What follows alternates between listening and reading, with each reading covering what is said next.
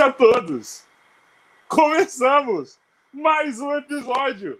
Sexagésimo episódio do nosso podcast e eu estou sozinho. Meu co-host simplesmente não apareceu aqui do lado. Não sei se ele está preparando alguma coisa, não sei o que está acontecendo. Mas para você que não me conhece, sou o Rafael, mais conhecido como Carioca. E temos hoje a volta de um dos podcasts mais bombados que nós já tivemos aqui. Então vai ser uma honra, certo? Então, só um minutinho que eu coloquei o negócio errado. Ele não percebeu que ele estava atrasado. Pronto, agora coloquei. Obrigado, hein, Bumbo? Obrigado, eu, eu, estou, eu, eu, estava, eu estava entrando em contato.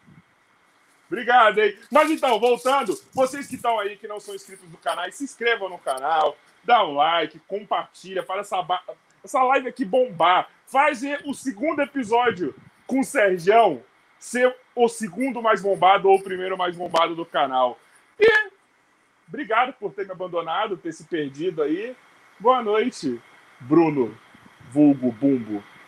Eu, eu, eu, estava, eu, estava, eu estava tentando conversar ali com meus amigos fora do espaço, os, os meus amigos extraterrestres. Eu estava junto com a, a Carol Conká. É, ela, ela gosta de chamar esses seres de outros planetas, e aí eu tava ali conversando com ela e acabei esquecendo aqui. Foi mal, ainda bem, é, ainda bem que isso não é nada clichê também, né? É. Ainda bem que isso não é nada clichê. Graças a Deus, né, mano? Graças a Deus, né? Graças a Deus, né? Oi, gente, tudo bom? Como é que vocês estão? Eu sou o Bulbo e é isso aí, é nós. Estamos prontos primeira... para mais. Vamos lá, então, ó, já para explicar hum. aí, gente. Primeira coisa, a, a conversa do nosso podcast é sempre entre este cara aqui que vos fala, este cidadão que está aqui do lado, o convidado e vocês do chat.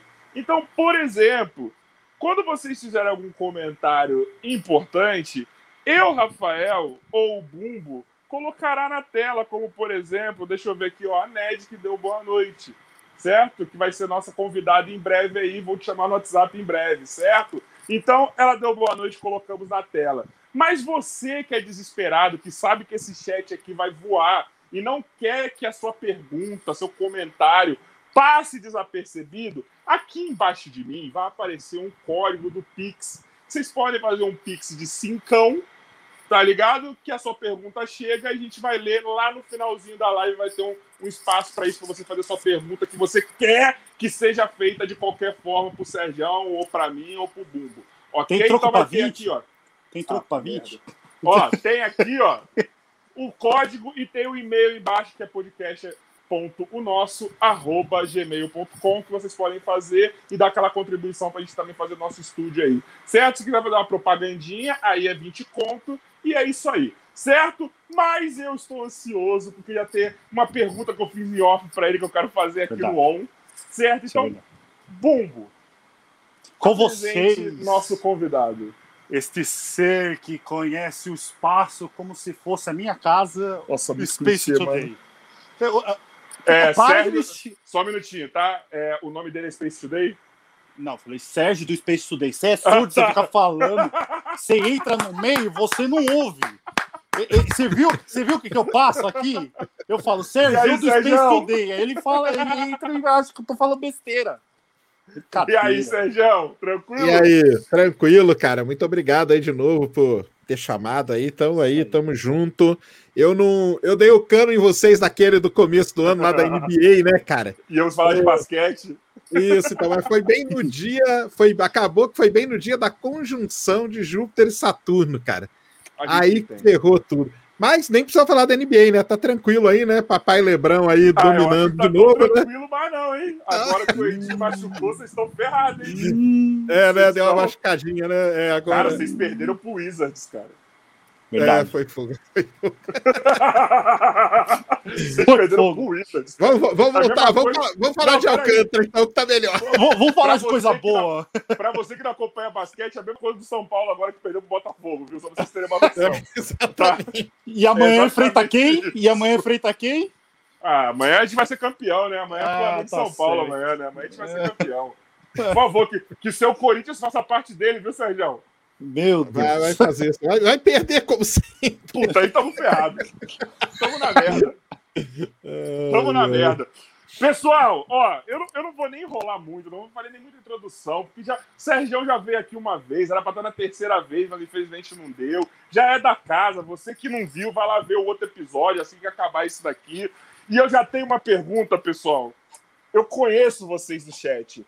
Eu, depois que o Sérgio veio aqui, eu virei também alguém do chat no dia das lives. Então eu tô lá vendo. Eu tenho uma pergunta de um lugar que vocês adoram. E já estava aqui, eu já, vi, eu já vi a hashtag aqui, ó. Ainda bem, é isso aí. Esse é o câncer. Pessoal, me vê, viram, já lembram. Vocês, é, vocês que estão no chat viram, sabem do que eu vou falar? Dudu Bolsonaro, não sei que zero que ele é, 01, 02, 03, eu não sei. Falou no Flow Podcast o seguinte: estamos com a parceria bem encaminhada com os Estados Unidos, está tudo certo para a utilização e desenvolvimento de Alcântara.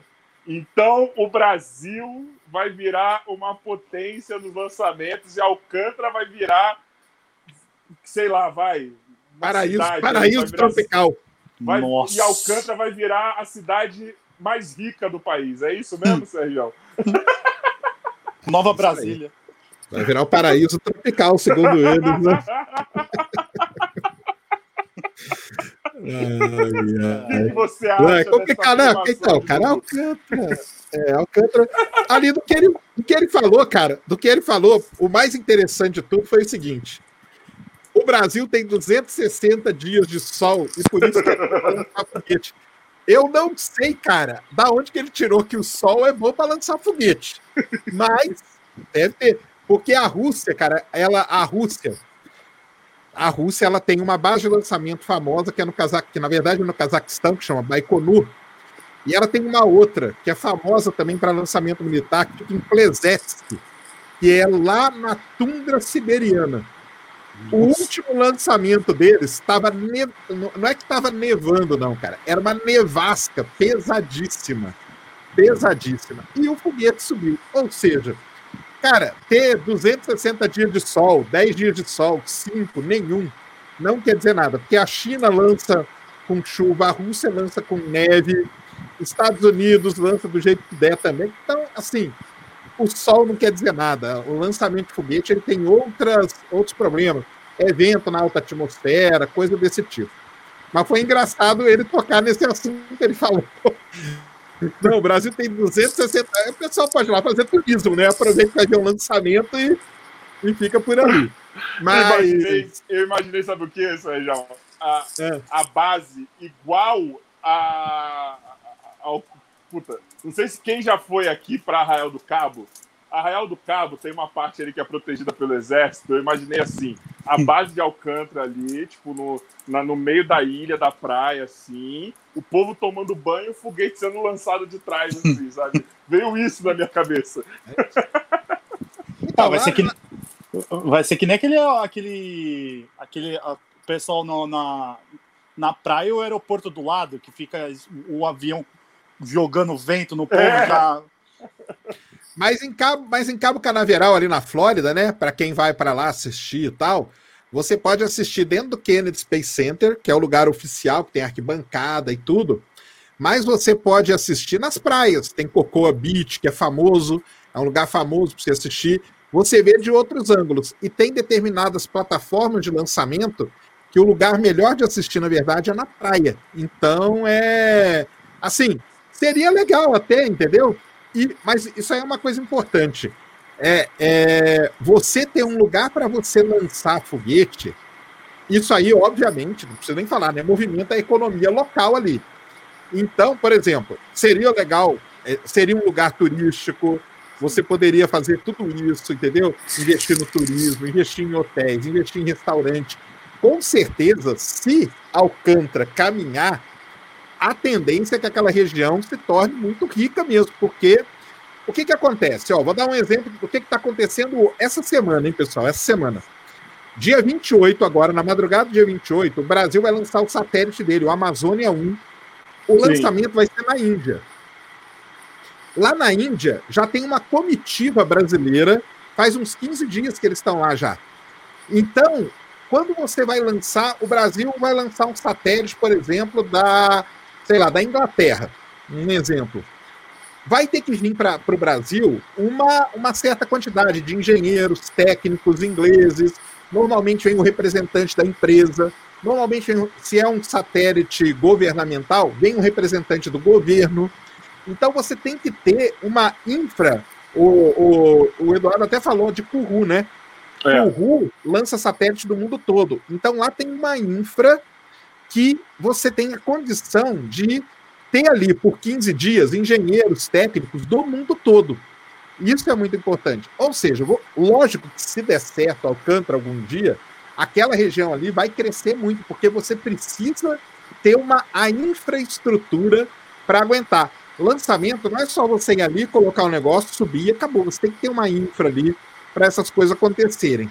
É, qual é o problema, né, cara? Assim, o que ele falou no, no, na, na, entrevista dele lá não foi muita novidade, né? O que o Brasil tem, na verdade, acertado é o acordo de salvaguardas, né? Para quem não, não sabe, não importa o foguete, o que seja, 80% das peças são norte-americanas. Então, tem um parafuso ali, tem um cabinho aqui, tem um negocinho ali, que é dos Estados Unidos. E esse acordo de salvaguardas, o que, que ele garante? Ele garante que eu vou colocar um foguete ali em Alcântara e não vai ter ninguém ali do lado para copiar aquele foguete. Entendeu? Essa que é a, a, o lance do, do acordo de salvaguardas, que é o que a gente está hoje. Hoje a gente está nesse ponto. Tem o acordo de salvaguardas assinado o, os Estados Unidos assinou, o Brasil assinou com a aprovação do Congresso e do Senado. Do acordo de salvaguardas até lançar um foguete, isso aí, cara, é um, é um negócio, um, um espaço gigantesco, entendeu? Primeiro, a empresa tem que trazer o foguete aqui para o Brasil, que já é uma, uma coisa complicada. O foguete vai ter que chegar. Para ele chegar, ele vai ter que chegar de navio navio, ele vai ter que parar o navio ali em Alcântara. Ele não vai poder parar o navio, por exemplo, em São Luís. Uhum. E, e, de caminhão para Alcântara, porque não tem estrada, não tem essa, in, essa infra aí que eu tô falando, não existe ali. Para quem nunca viu foto de Alcântara, coloque aí no Google Images aí que você vai ver as imagens. Cara, Alcântara tem nada, tem nada, é mato puro. Até, até o pessoal do governo, quando vai para Alcântara, só chegam lá de helicóptero militar, entendeu? Porque não tem outro jeito de você chegar ali. Então vamos lá, você vai trazer um Falcon 9, que é o foguete que todo mundo conhece da SpaceX. Uhum. O Falcon 9 ele tem 70 metros de comprimento. 70 metros de comprimento, galera, é um prédio de 15 andares. Nossa, então você tem coisa. que transportar um prédio de 15. O prédio que eu moro tem 15 andares. É meu prédio sendo transportado. É muito grande, cara. É muito grande. É que a gente olha o foguete assim de longe, acha que é pequenininho, mas é grande, cara. 70 metros de altura. Não, eu, eu já fui, eu já fui na, na lá na, na NASA, lá no, NASA. Texas. Cara, é grande. É bem é, Caraca, você é foi? Você nunca me contou isso, mano? Já, não, mas eu não fui no campeonato. Aí eu já fui outra vez que eu fui Mas você meio que foi quando você caiu aqui na Terra e te levaram lá, ou foi tipo. É, eu caí, eu sou um extraterrestre também, eu sou um alienígena. Mas, mas é gigante, cara. Eu fiquei abismado, tipo, só é. olhando um, uma boca do, do, de um, tipo, do bocal ali do, fogue... é, do motor do foguete. Olha cara, os caras do chat. Ó, o Gustavo. Sérgio fala de Alcântara já fica exaltado. Já, já fica. começa a ficar roxo, Não, mas então, o, o, lance é esse, né, cara? É essa infra para você ter essas coisas aí é, para chegar um foguete desse. Então, ah, tudo bem, tem o projeto do Porto de Alcântara? Tem, cara. Alguém aqui está seguindo o projeto de Porto? Você sabe qual é a empresa que está querendo fazer o Porto em Alcântara? Ó, oh, vou adivinhar. Ninguém sabe, cara. É uma empresa portuguesa pra galera ter. Ah, pensei que eram as nossas nacionais aqui, as que Não é, cara, não é. É uma, é uma empresa portuguesa que ganhou a concessão. Aí você tem toda a parte do Ibama, tem que liberar, tem que construir. Cara, são bilhões de dólares. O cara, a empresa quer construir ali, ela não quer construir só para servir a base. Ela quer construir para trazer também minério, para escoar minério para a Europa e tal.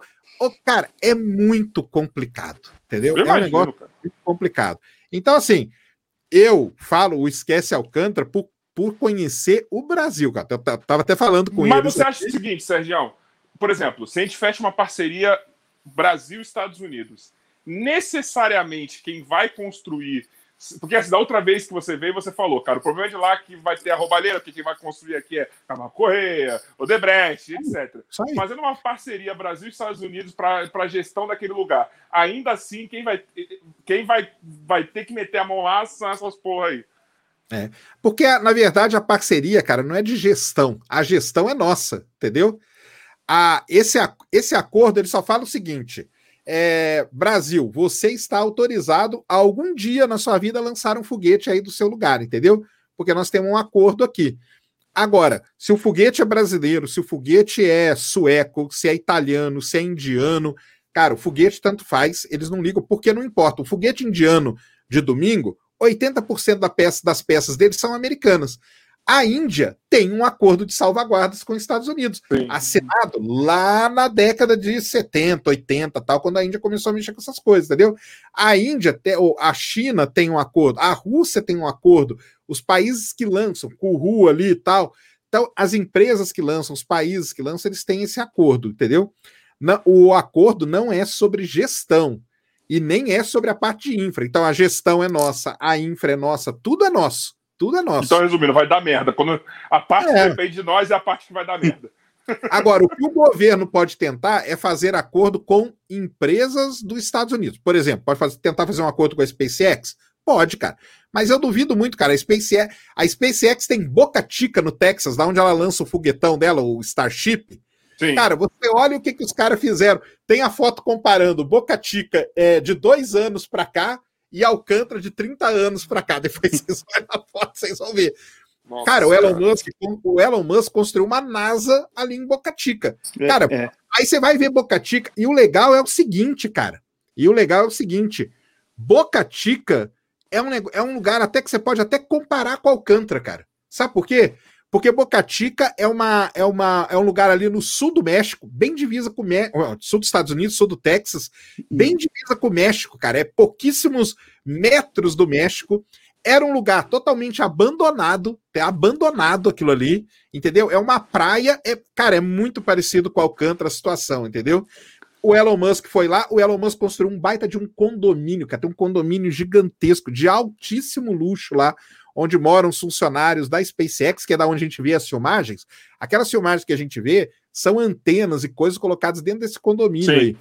Então, é, é, cara, é um outro nível, entendeu? É um outro. O cara foi lá e ele construiu o negócio, entendeu? Agora, fazer uma parceria. O cara tá construindo lá. Por que, que ele vai lançar de Alcântara?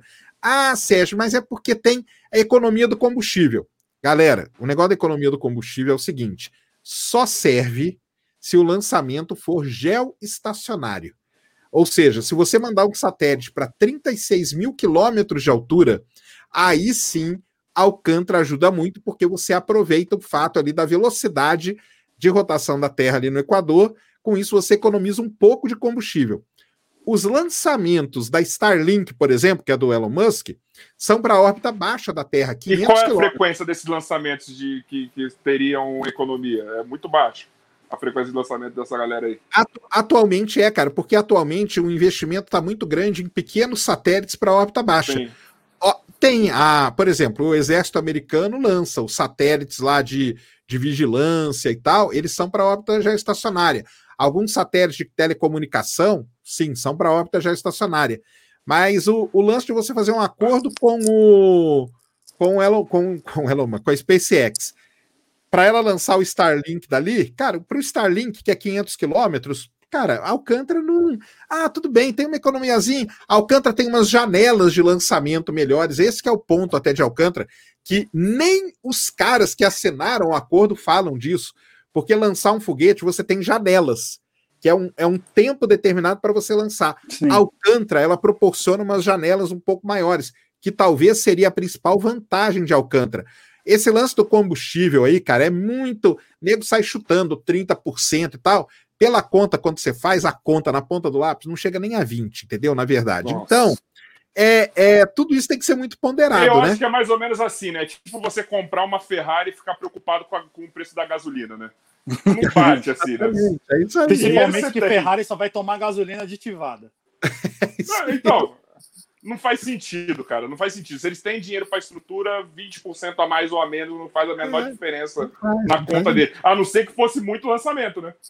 É. Agora, o que o Brasil poderia investir em Alcântara que daria certo é o que uma empresa chamada é, Rocket Lab fez lá na Nova Zelândia. A Rocket Lab é uma empresa norte-americana. Ela lança um foguete que tem 17 metros de comprimento. Esse sim, 17 metros, aí beleza. Cara, 17 metros você carrega ele. É facinho de carregar. E eles lançam da Nova Zelândia, da península ali, bem bonito lugar. Cara, você vê a infraestrutura dos caras. É uma infraestrutura basicona. Não tem nada. Por que, que não precisa de nada? porque são pequenos satélitezinhos que vão ser lançados, CubeSats, nanosats, que a gente chama. Então, os caras fizeram uma, uma, uma, infra bem básica, tem um pequeno centro de comando, que isso já tem em Alcântara, e a base uhum. ali é a torre de lançamento. Ou seja, com um investimento muito pequeno, o Brasil poderia entrar nessa área de lançar pequenos foguetes, que a gente chama, e aí entrar na área de lançar CubeSats, nanosats, que é vamos dizer assim. É mais ou menos o que a Índia fez no começo, não foi? Ou não, tô é, errado. É, a, a, Índia, na verdade, ela é craque, ela, ela usa os foguetões dela, mas ela lança muito CubeSat, Sim. tanto que o lançamento dela é com 30, 40 satélites ao mesmo, ao mesmo tempo. É essa a ideia. Mas, mas a Índia, o, o centro de lançamento indiano, cara, é um negócio maravilhoso. É, é assim, é uma infra gigante. Agora, a gente não quer investir em infra, quer fazer um negócio enxuto? Cara, faz igual na Nova Zelândia, cara. E lança uns foguetes de 15, 20 metros de altura. Cara, que já tá ótimo. Para o Brasil entrar, eu falo isso aí para o Brasil entrar no ramo, entendeu? Hoje nós estamos totalmente fora. Você quer entrar já lançando um foguete de 70 metros? Não, cara, lança um pequeno. Com isso você vai começando a ganhar dinheiro, entendeu? Porque aí você aluga Alcântara para, por exemplo, essa empresa poder lançar o, o foguete dela, porque é um foguete pequeno. Esse foguete pequeno chega ali em Alcântara, não tem problema. Você não precisa investir bilhões num porto para isso, entendeu? E você começa a incentivar o mercado nacional, porque fazer um lançador pequeno, o Brasil pode fazer. Tem startups aí que estão começando a mexer com isso. Então você faz um foguetinho de 15 metros, 20 metros de altura, cara, você coloca aí satélite de imagiamento, entendeu? Satélite de, de, de, internet, você coloca, fazer testes de tecnologia na órbita baixa da Terra. Então, cara, tem, tem uma, um, um oceano azul, igual a gente chama aí pela frente, que o Brasil podia investir. Não, mas os caras querem fazer um negócio. É, mas, mas assim, ó, e daí é foda. Eu acho que assim, eu não entendo como que, que funciona esse negócio de, de dar melhor proximidade para lançamento se a Terra é plana, tá ligado? Então é tudo no mesmo lugar, mais ou menos assim. Tá tudo mais ou menos nivelado. Isso, né, cara? Entendeu? E, e foguete vai bater no domo. Foguete vai bater no domo, sabe? Eu acho que é um é. investimento suicida, assim, sabe? Eu não entendo até agora o porquê disso. Abraço, Super Xandão. Abração pra você aí, se você vê isso aí, viu?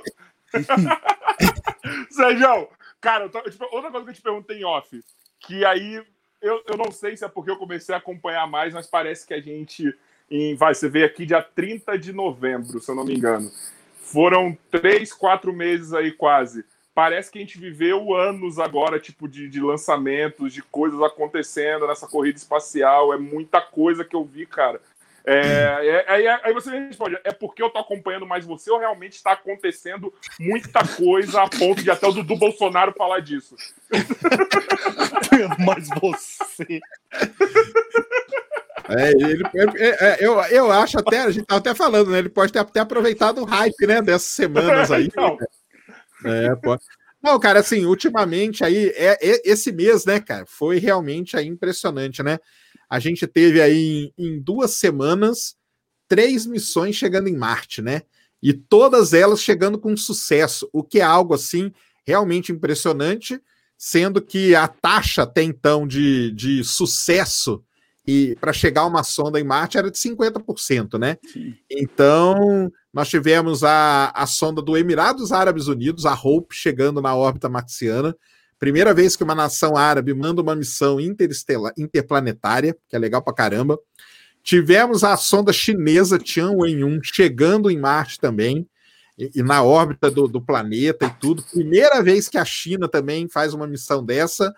E, e Marte tinha cinco países, né, até então. Agora já tem sete que chegaram lá, só nessas, nessas duas semanas. E tivemos o pouso lá do Perseverance, né, cara? Que foi um negócio impressionante, né? O pouso do, do robozão lá do Jeepão lá, né? Do rover que a gente chama, é. lá em Marte pela NASA, né, cara? Deu tudo certinho, tudo funcionou perfeito. Ele já tá mandando aí um monte de imagem e tudo mais. Então, assim, é, realmente esse mês já era esperado pela gente, né? Desde que lançaram as missões para Marte lá em, em julho do ano passado, a gente já esperava mesmo esse boom aí esse mês, ia ser mesmo, e, e foi, e tá sendo muito legal mesmo. E tomara que continue assim, né, cara? A, a vai, a, o, o, hype podia continuar, porque toda vez tá, tá sempre acontecendo com. Agora nós vamos ter no final de semana agora o lançamento do Amazônia 1, né, do satélite brasileiro aí, feito pelo INPE. Então, cara, continua. Não, vai dar certo o satélite? Vai, vai, vai. Não, o satélite vai sim. O satélite vai. Vai ser lançado da, da Índia, entendeu? No PSLV, um foguetão indiano lá bonito. Mas sabe qual é a minha opinião desse hype também? É porque a gente tem agora um, um, um empresário superstar nessa área. Sabe? Tipo, o Elon Musk é muito mais só que um, que um empresário, ele é um superstar. Tipo, tudo que ele faz, ele, ele, é, ele comentam dele. Ele foi lá fumar maconha no, no, no, Joe Rogan, ele aparece, entendeu? Tipo, as Starlink. Não, Starlink agora virou tipo um novo folclore mundial. Eu, eu tô nos grupos de astronomia no, no Facebook, a galera posta foto do Starlink falando que é, que é OVNI, que é, um, é um absurdo, assim, sabe? tipo, a galera fica. Então tá virando, tá mexendo com o imaginário da galera. E eu acho que eles estão aproveitando muito bem esse hype, assim, sabe? Tipo, tá, tá, tá midiático, sabe? Tá, tá vendável essa, essa história, sabe? Você consegue ter publicidade em cima disso, né? Então eu acho que, que, que se continuar assim, se esse cara continuar tendo a popularidade que ele tem e, e a galera souber surfar como tá, eu acho que a, a tendência é, é, acontecer muita coisa, cara. É acontecer muita coisa. Porque a gente vive hoje, vamos lá, vamos, ó, vou falar uma coisa que eu não sei se eu vou ter razão, mas eu, mas eu vou falar. O que a gente consome hoje? Sinceramente, você bota lá no Jornal Nacional quando tem um lançamento é, de Starlink, da, do que for, da, da, das sondas para Marte, do rover que foi para Marte. Tá tudo saindo lá no Jornal Nacional. É, é uma, uma medição assim do brasileiro médio. Aí, beleza, você entra para ver uma série.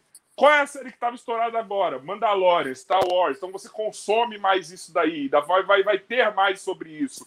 É, você bota lá num podcast, qual foi um dos, dos podcasts mais estourados agora? Foi aonde você o Elon Musk estava lá fumando um com o Joe Rogan. Aqui no Brasil, o seu lá no Flow, por exemplo, é um dos que foi mais visto. Aqui é o mais visto. Então você está bombardeado ou do assunto ou das pessoas que, que, que, fazem esse assunto rodar, né? Então você está cercado, o negócio só está crescendo.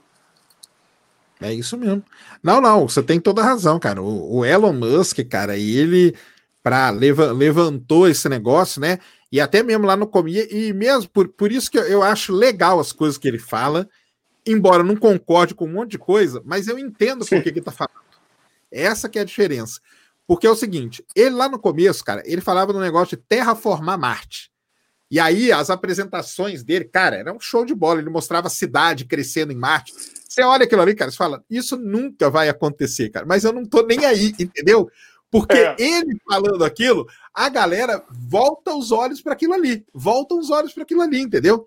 E aí, aí depois ele falou: é, pessoal, terraformar vai ser realmente vai ser muito difícil mesmo, tá? Beleza, cara, mas ele já já fez o negócio, entendeu?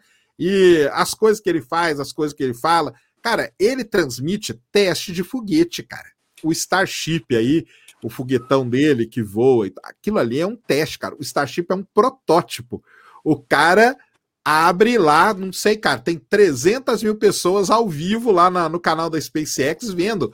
Um te Aquilo é um teste, cara. É um teste. Aí explode para o pessoal sair falando, ah, tá vendo? Elon Musk explodiu um foguete. Claro, cara, é um protótipo. É. Tá ali para explodir. Ainda bem que explodiu, porque o dia que eu é? voar aí com gente não vai explodir. Então, Exato. isso aí e dele, ele cara. Tem dinheiro para torrar, né? É, ué. Não, e ele sabe, cara, sabe as etapas e tudo mais. Antes, né, a gente tinha basicamente as agências, né? Então você tem, tinha a NASA, né, que, que o pessoal, né, adora ou odeia, né, que tem o caso de amor e ódio aí com a NASA e tal. E só que como a NASA, ela não precisa Para os Estados Unidos ela precisa, mas para o mundo ela não precisa. Ela não precisa de dinheiro, entendeu? O dinheiro dela vem do orçamento ali americano, uma fatiazinha ali e tal. Ela precisa estar tá provando as coisas para os americanos. Então acaba que ela não fazia tanta coisa, embora ela faça, cara, porque ela faz um show com as coisas. Então, por exemplo, vai mandar uma sonda para tal lugar, ela manda todo mundo mandar o nome e tal e coisa. Ela transmite as coisas nos telão espalhado pelos Estados Unidos inteiro. É. Cara, você pega a China, que foi pela primeira vez chegou uma sonda dela em Marte. Cara, os caras não fizeram nada, cara. Nada. entendeu? Nada. Nada. E nós estamos falando da China, né, cara? Pô, país, né? Foda. E a NASA não, cara. Ela faz todo o aquele principal show. concorrente, né? Em tudo. É. E o, o, Elon Musk, cara, ele segue essa cartilha aí da, da mídia mesmo, de fazer. É o marketing, cara. É o marketing. É o marketing. Então ele transmite, ele transmite. O foguete dele ele explode. É um showman, né? Ele é um showman. Ele é um show, é. O foguete dele é, explode, ele acha é, todo, todo mundo Tony acha legal. É, o Tony Stark. É ele mesmo. Então, isso aí ajuda, cara. Isso aí ajuda muito. Da vida é. é. Isso aí ajuda muito pra gente aí que, que estuda um pouco dessa área, que, que faz conteúdo dessa área. Isso aí ajuda muito, cara. Não tem como negar. Você pega os canais americanos lá, cara. Um dos mais famosos, o Everyday Astronauts, cara. Cara, o Everyday Astronaut, ele era um cara, ele comprou uma roupa uma vez de astronauta, ele fazia uns videozinhos ali vestido de astronauta, ninguém assistia. Cara, ele hoje é amigo pessoal do Elon Musk, cara. Amigo pessoal. E o Elon Musk, o Elon Musk convida o cara. O cara tava lá em Boca Chica andando de Tesla, que ele tem um Tesla, ele bateu o Tesla dele e escreveu no Twitter: "Pô, cara, que triste, acabei de bater meu Tesla". O Elon Musk foi perguntar para ele, cara, como que você tá? Você tá bem? Tá precisando de alguma coisa e tal? O, o cara hoje, cara, o, o, estúdio que ele tem lá num desses apartamentos em, no Texas, para transmitir o negócio, cara, cara tem teles, ele, tem, ele tem telescópios gigantescos, não é para mostrar o céu, é para mostrar o foguete, cara, em alta definição. Nossa. E o cara não era nada, cara. O cara era taxado como um maluco que andava de capacete por aí, entendeu? Então, cara, é, isso aí faz subir muito, igual você falou mesmo, cara. Sobe esse tema aí, todo mundo acaba falando, porque é um negócio. E no final das contas, cara, é importante. Você pega aí o rover que pousou em Marte. O objetivo dele, cara, é saber se Marte no passado teve vida, cara. Quem não quer saber disso, cara? O mundo todo, entendeu? Quer saber. Então é. Isso aí vai. Todo mundo. E criam várias expectativas, né? Cria teorias, falam que vê humanoide, vê isso, vê aquilo. Eu falei, mano, ficou até. Não é possível. não, mexe não, não pode ser. Mexe com a imaginação. Não. Mexe, ou se mexe. Sim, mexe. E os Starlink aí, quando passa, o pessoal tira foto e filma e tal. Tudo bem. Tem a parte ali que ele ferra um pouco o lado da astronomia. Mas os caras já estão vendo isso também. Como melhorar, como fazer. Então, tudo isso tá, faz parte, cara, faz parte aí dessa, da, nossa, da nossa evolução, digamos, tecnológica. E agora, para quem não sabe, o Starlink já está já tá no Brasil. Só falta a aprovação da Anatel. Já tem as antenas aí, você pode até já fazer até um primeiro pagamento lá e tudo. E tem tudo certinho aí. Não, e você chegou até a falar na questão do. Aqui no Brasil, lançar bastante foguete em questão de, de para é, internet, essas coisas. Você não acha que é um, um, um, foco que seria muito importante na questão até é, é, de movimentar a tecnologia para o Brasil poder adentrar melhor né, nesse mundo? Claro, lógico.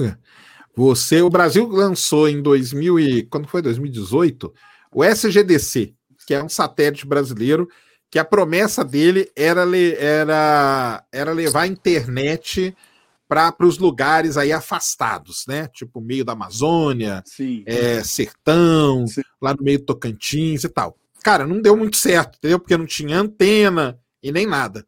E mas isso aí que você falou é verdade, cara. O Brasil poderia montar. Ah, cara, a China fez isso. A China então... tem uma rede de internet dela chamada Beidou. O Brasil podia ter a rede dela, dele, entendeu? Lançar pequenos satélites para órbita baixa, pronto, ia criar nossa rede a gente usar a nossa rede, as nossas coisas, ia levar lá o cara que está lá no meio da, da Amazônia, ia ter acesso à internet, Sim. o cara que está lá no meio do Pantanal ia poder acessar a internet, Isso aí, com certeza, cara. Com certeza mesmo. Não, eu, eu, que eu penso que ia facilitar muito né, também, porque, por exemplo, vários países, Estados Unidos mesmo, vive no 5G, vive tipo na tecnologia, qualquer local você consegue. É muito raro você achar um local lá que não tenha um, um, sinal bom. Aqui, por exemplo, mano, eu tô no meu prédio, um problema conseguir um sinal bom de telefone. Eu fico, caraca, não é possível uma coisa dessa. E não, não, não, não, não conseguem melhorar isso. Eles só sempre focam em outras coisas. Já tá tendo uma cobertura boa do Starlink para a internet, Sérgio? Cara, o Starlink ele tá, ele tá em uso lá em boa, em boa parte dos Estados Unidos, o pessoal já tá usando, entendeu? Estão conseguindo ali, falam que a latência dele é bem baixa, né? Nesse ponto aí ele é bem bom, né? Velocidade ali, ele tá chegando ali no. A velocidade dele não é muito alta, mas o pessoal tá testando na cidade tá? Aí, na cidade, realmente você não precisa, cara. Você tem aí sua, sua fibra Sim. 300 mega, você não precisa ter o Starlink. O Starlink não é para isso, tá, pessoal? Não é para isso. O Starlink é o seguinte, cara. Aconteceu, igual tá sendo, foi usado agora. Aconteceu uma inundação lá no Texas, acabou tudo, tal, não sei o quê. Os caras vão lá com a antena, colocam a antena do Starlink ali, acessa e aí você tem comunicação, você tem tudo. O Starlink é levar é para levar a internet para lugares onde você não tem. Você não está no meio de Nova York, que tem internet 5G Sim. e tem 400 mega no, no na... você não precisa pôr o Starlink ali, cara. Não, não. O Starlink é ali para lugar deserto, para deserto, para o meio da floresta. Tipo um Arizona da vida. Isso, lá nos Estados Unidos é para esse lugar. Norte do Canadá, o pessoal usa, tá usando Starlink. Aqui no Brasil, Amazônia, Pantanal, lá no sertão nordestino, Sim. lá no meio do Tocantins, nesses lugares aí, seria excelente, porque aí você garante, eles estão conseguindo uma, uma velocidade tipo de 100 mega nesses lugares afastados, entendeu? O que é excelente, cara, é excelente para um lugar que não tinha nada, de repente, cara, você tem 100 mega nesses lugares aí que não, você não tinha nada antes. E é, internet costeira, né, em determinadas regiões é, litorâneas, também ela vai ser muito importante. Então, o pessoal tem, ah, mas eu vi ali o teste, deu 100 mega, a minha é 300. Cara, o Starlink não é para você que mora numa grande cidade, num grande centro, que você tem aí N provedores que podem te ajudar e tudo mais, mas até eu até brinco, no meu caso, que minha internet às vezes dá um pau, eu falo, cara, vem isso aí que eu ponho aqui também, que já, já vai ser é. melhor do que o que eu pago aqui normalmente. Então, mas é, mas é isso aí. Melhora muito o pai, melhora tudo, cara. O investir em exploração espacial é muito importante para um país, cara, porque é uma entrada de dinheiro muito diferente do que a gente está acostumado. Então, a Índia ela se desenvolveu muito porque ela, ela lança satélites do mundo todo, os caras pagam ali, pagam muita grana, então ela tem ali não sei quantos bilhões de dólares por ano do PIB dela que vem do setor espacial. O Brasil tem zero, zero reais, entendeu? E aí, por exemplo, dá um pau em alguma coisa, igual, dá pau no petróleo, que é um preço que, que fica aí oscilando e tal, não sei o quê dá um pau no preço do minério, dá um pau no preço das, de, de, de alimentos e tal, soja, de grãos, né? Cara, o Brasil tá ferrado. Agora, se você tem uma outra grana entrando por uma outra via que não é essa, melhora muito. Então o pessoal fala assim: ah, mas tem criança morrendo de fome aqui. Por que, que eu vou investir em lançar um foguete? Por quê, cara? Porque a grana que aquele foguete vai te gerar, você vai poder comprar comida para aquela criança estar tá passando fome, entendeu? Então, você movimenta a economia de outro jeito. É, é complicado o pessoal entender isso? É muito complicado, cara, porque a gente não tem a cultura. A gente não tem essa coisa, nossa, não é cultura, não tá na nossa cultura. A nossa cultura é agro, é o que eu brinco, entendeu? A nossa cultura é agro, cara, é agro, entendeu? O cara para não, cara, vou... só que mal, mal sabem as pessoas que o agronegócio hoje é uma das coisas que mais depende do espaço. Sim. Porque se não é o GPS guiando as colheitadeiras ali e fazendo todo o esquema de como que nós vamos colher e tal, se não é o GPS guiando os caminhões da Vale ali na, nas minas, ali, em, em, ali no Pará, entendeu? Ali em Carajás, que todos os caminhões são, são otimizados por GPS, então ia tudo pro saco, cara. O pessoal não entende, mas nós vamos lutando, nós vamos lutando. Cara, eu acho um absurdo assim. Sabe o que eu acho um absurdo? Não tô falando terraplanista, tá? Mas negacionistas, os caras que. Porque assim, tudo que a gente usa é tecnologia espacial, praticamente. Sabe? Tipo, tudo que a gente está usando, é, a fibra de não sei o quê, é, os chips, a tecnologia disso, daquilo, é tudo tecnologia espacial. Assim, é, tá, se tem alguma coisa que não dá para você ser negacionista nessa vida hoje que a gente vive, é tudo relacionado à corrida espacial, a, a, a, a se o homem saiu da, do planeta ou não, porque tudo, cara, está rodeado com tudo, cara. A gente usa desde metal que é utilizado em foguete, a comida que, que, que, que astronauta come, é, internet, é, sinal da TV a cabo. Tipo, é tudo isso, cara. É, é um absurdo, assim, e eu, eu não consigo entender como isso não é um dos setores mais essenciais de qualquer país, sabe? Porque você tendo uma, uma, um desenvolvimento mínimo disso, você tem, tipo, toda. Por exemplo, imagina o país, o Brasil, com conhecimento maior, acesso maior a toda essa tecnologia, como que ia ser diferente até no, no enfrentamento da pandemia? Com certeza, com certeza. Mapeamento, entendeu? É, velocidade do que os dados são entregues, tipo essas coisas assim, tipo, é, isso é um absurdo, sabe? Não, parece que a gente. Sabe a minha sensação? Que nós brasileiros, nós somos o, o, o ser humano pré-histórico que está lá ainda é, colhendo, ah, mas isso é já está caçando, a gente já está caçando e o restante já está lá plantando, já está com bichinho cercadinho, entendeu? A minha impressão é muito essa quando a gente fala da, da corrida espacial, principalmente. Ou da tecnologia, né? Ah, não, nós estamos engatinhando. Estamos engatinhando mesmo. Estamos engatinhando. Não, o que você falou é verdade, cara. Você pega, cara, câmera do celular. Câmera do celular, o, a, esse sensor que a gente usa aí, chama CCD, ele foi desenvolvido na área da astronomia, cara. São as câmeras dos telescópios, são sensores CCDs. E o pessoal conseguiu fazer de um jeito para colocar no celular. Então, o sensor que todo mundo usa aí, todo mundo sai tirando foto, aquele sensorzinho ali, ele foi desenvolvido pela galera da astronomia entendeu? E fora isso, cara, todo mundo hoje, você sai de casa, o que, que você liga? Primeira coisa, muita gente, GPS, cara, GPS, Sim. cara.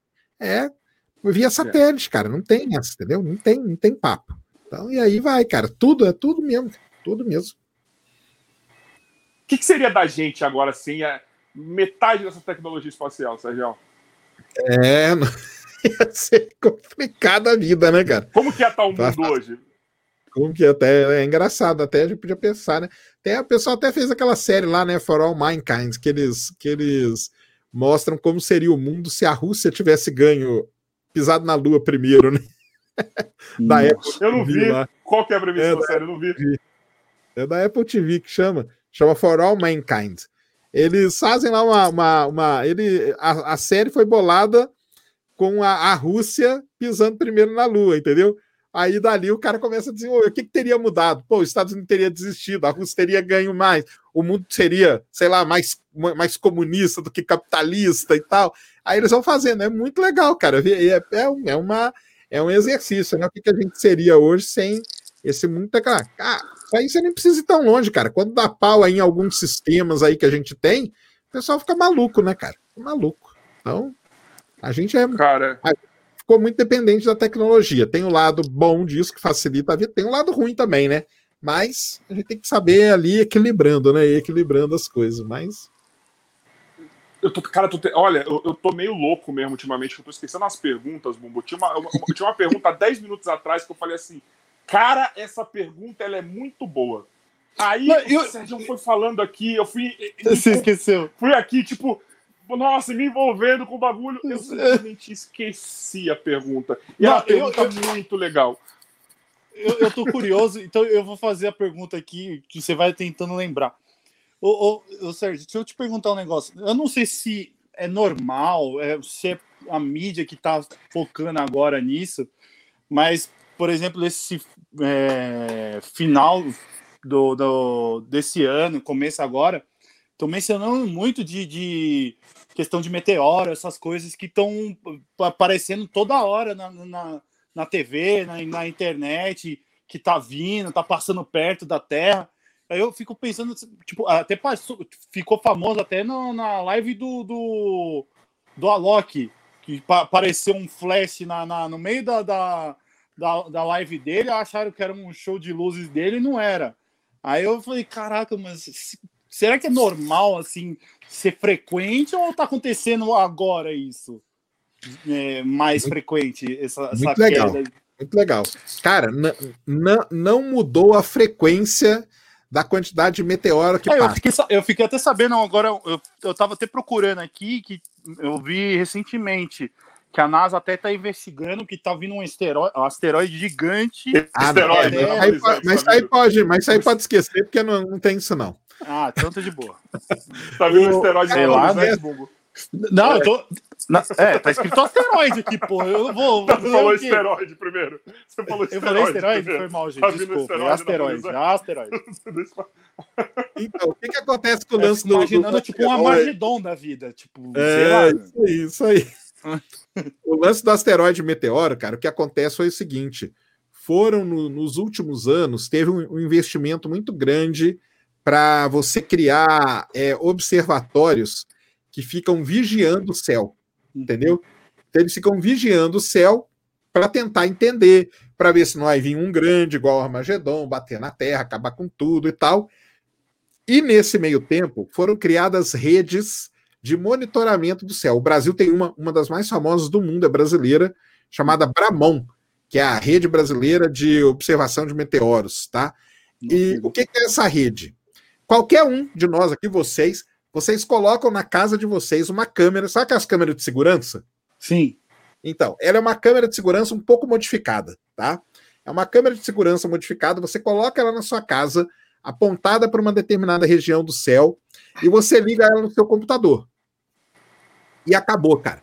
E a câmera fica ali registrando, sem parar. Vou, nós aqui, ninguém aqui fica olhando para o céu o tempo todo. Mesmo, ah, se olhar, mesmo, se a gente olhar o tempo todo, nós vamos ter uma visão restrita aqui, nós não vamos ver tudo. Tem coisa acontecendo aqui atrás que nós não vamos ver. Então, essas câmeras, hoje, cara, essas redes aí são muito importantes. O que, que acontece, então? Essas câmeras ficaram cada vez melhores, ficaram mais sensíveis e tudo mais, e tem muita gente que tem essa câmera. Então, o céu, ele está praticamente vigiado o tempo todo. Como as câmeras registram tudo que está acontecendo, Vira e mexe, o que, que acontece? Ó, oh, aqui passou um, um, um, meteoro que. Ah, não, nunca passou aqui. Passava, cara. Passava todo dia. Todo dia. Isso aí não mudou. A, fre, a frequência, na verdade, não mudou. O que mudou é que nós estamos hoje com mais olhos olhando para o céu. Uhum. E aí a gente tem esses registros. Então, a NASA mantém vários grandes telescópios pelo mundo todo observando o céu.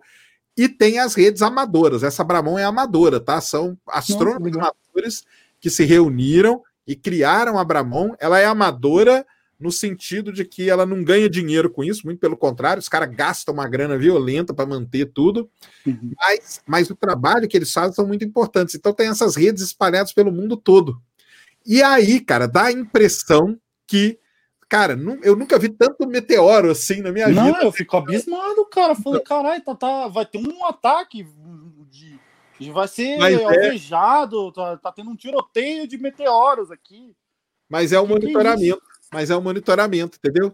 Então a gente tem um monitoramento maior hoje e isso acaba. Só que aí abre para esse tipo de notícia aí a NASA, a, é, é, asteroide gigante. O que, que é um asteroide gigantesco? Vamos lá. Quando eu falar, se eu falar um asteroide gigantesco, você acha que ele tem quanto, quanto de tamanho? Chuta aí. Um asteroide gigantesco, eu fico imaginando do tamanho de um estádio. Sei lá. De estádio, não, tamanho de um estado, eu imagino. De uma cidade. Porra, uma cidade, de... tipo, tipo o quê? Um quilômetros, então, né? É. É, tá. mas eu, eu fico na minha cabeça do, do mais Rio, questão de estágio. Estádio, 100 metros, é. então, vamos pegar É, aí. mais ou menos isso. Asteroides de 100 metros, cara, já são grandes pra caramba, são poucos que tem. Esses asteroides Caraca. aí, é, esses asteroides aí que o pessoal não, que fala, são asteroides que têm 20 metros, 30 metros, 40 metros, entendeu? São hum. asteroides pequenininhos. Aí outra, outra coisa, se eu falar assim, um asteroide vai passar perto da Terra, o perto para vocês é quanto? Quanto ah, você acha? Não. Ah, ah não, não. Isso, é, é, eu até vi que teve um que passou, entre aspas, perto da Terra e estava muitos mil quilômetros, muito, alguns é, anos cara, aí da parada. Então, pra vocês terem uma, ó, só vamos lá, para ter uma ideia, a distância da Terra à Lua vamos arredondar, 400 mil quilômetros, tá? Você acha que a Lua está perto ou está longe? 400 mil. A Lua está perto. Gente, tá perto, tá perto, mas... Tá perto, tá perto. A Lua tá, é um objeto que está perto. São raros os asteroides que passam numa distância entre a Terra e a Lua. A maior parte desse perto aí é acima da distância da Lua, entendeu? Então é ah. é duas vezes a distância lunar, é um milhão de quilômetros, é dois milhões de quilômetros e tal. Só que o que, que acontece? O cara escreve numa notícia: asteroide gigantesco vai passar perto da Terra. Aí o gigantesco, tem gente que já acha que tem 40 quilômetros uhum. e tem gente que acha que vai passar aqui, então, mas não vai, cara. É um asteroide. Mas a nossa que... referência de, de, de, asteroide gigante que a gente fala é, é porque assim. É, a gente, nós, né, brasileiros médios, vamos dizer assim, que a gente não, não, não está muito ligado na área ou não, não são estudiosos, a gente se baseia pelos filmes, né? Porque o filme dá aquela Isso. exagerada monstra de, de, de, de, de asteroides também de cidades, de tamanho. É, não, mas, assim, mas, aí, mas fala, aí que eu ia completar, cara. É, mas é isso que eu ia completar. Não, não tá errado pensar isso. Porque é assim que foi vendido para todo é. mundo, entendeu? Foi vendido isso. lembra? Isso, Sim, é o que eu acabei é. falando. Falar mas, mas aí que eu, eu, eu, já ensinei em vários vídeos meus lá como que você faz, cara. Tem um site da NASA, você pega o nome do asteroide, sempre tem um código nome, é 2020 ou 2021, agora algum, alguma letra ali. Você pega esse nome, vai no site da NASA e lá você tem os parâmetros dele, você tem uma coluna lá que é a distância, é, é a, a, distância é sempre dada em unidade astronômica, que a gente chama, uhum. que é 150 milhões de quilômetros, é só pegar o valor que está ali e multiplicar por 150 milhões. Aí você vai ver que vai Entendi. passar 20 é, milhões, 30 é, milhões. É o, que eu, o que eu fiquei sabendo aqui que ficou famoso, que eu, que eu vi a matéria é 2009 JF1. É o JF1. Eu fiz vídeo dele, que é agora de abril. Cara, nem vai passar perto da Terra isso aí, cara. Nem vai passar perto. Não, ele tá falando que pode atingir a Terra, já tipo, não, então, destaque. É aí que tá, é isso, é isso que os caras fazem isso, cara.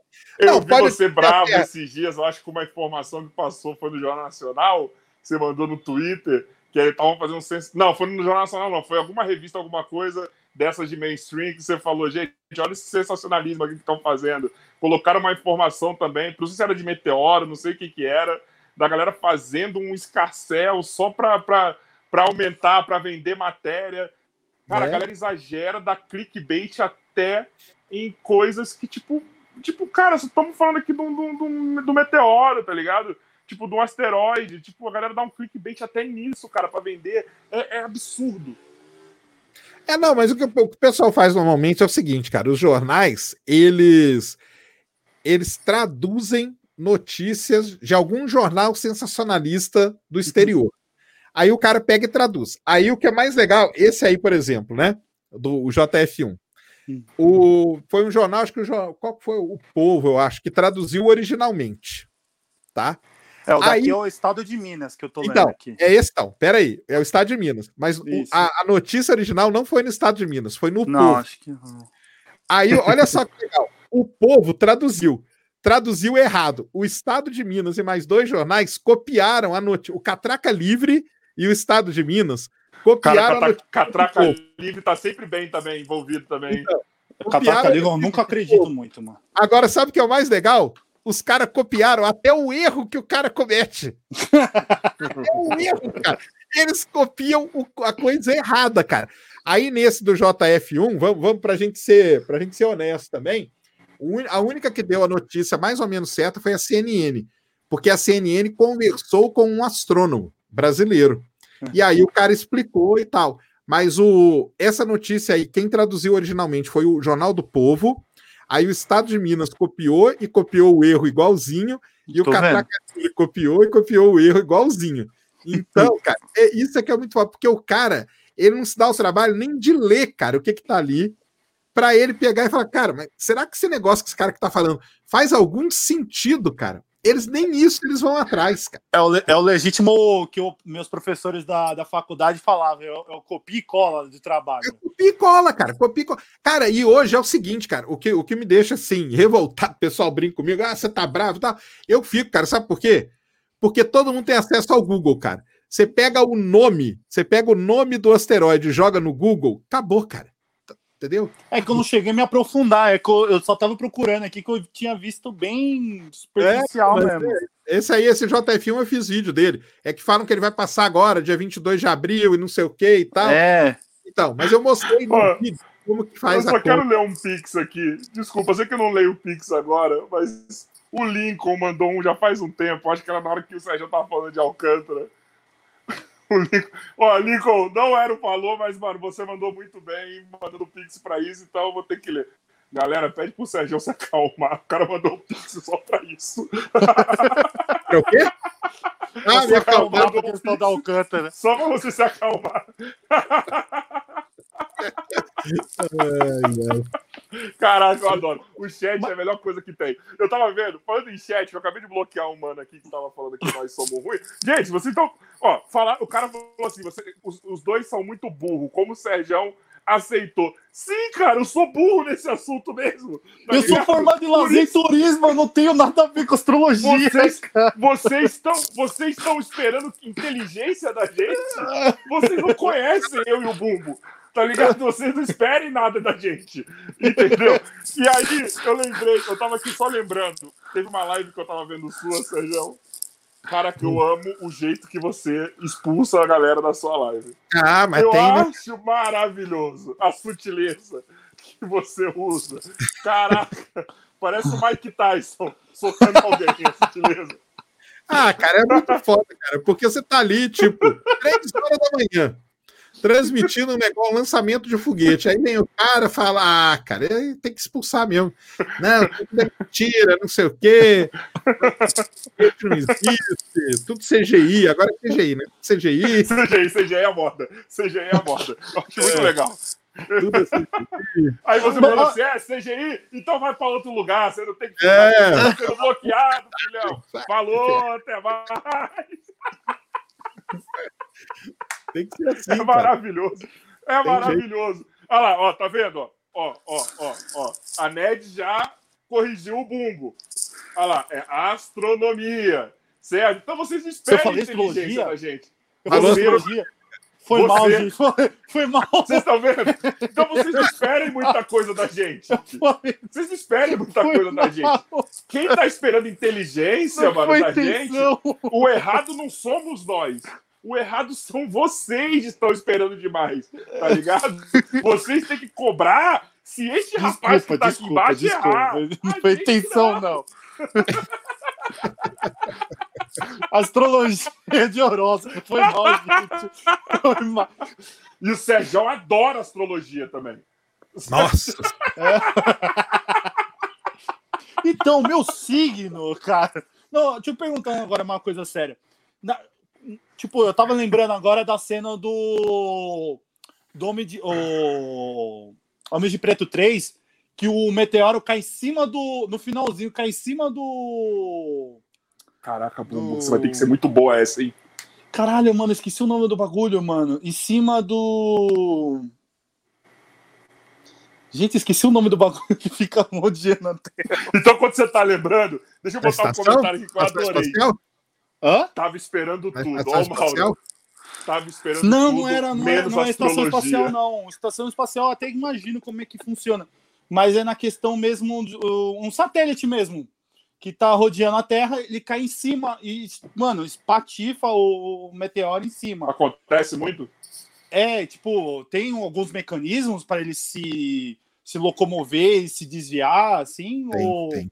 Ou, ou a carro se arrebenta. Não, não, mas, mas acontece. A, a, própria estação espacial ela sofre muito, muito impacto de micrometeoroide, que chama, tá? São é, pequenas rochinhas espaciais. Tão, tão Desculpa, Sérgio. É que tem outro é. comentário foda aqui. Astrologia é pior que CGI. Astrologia pior que CGI, é por aí. Desculpa, pode continuar, Sérgio. Então, mas esse, esses impactos aí são, são comuns, tá? A ISS sofre, é, satélites sofrem, são pequenos impactos, aí às vezes bate no painel solar. Sim, uma... é isso que eu imagino. Isso.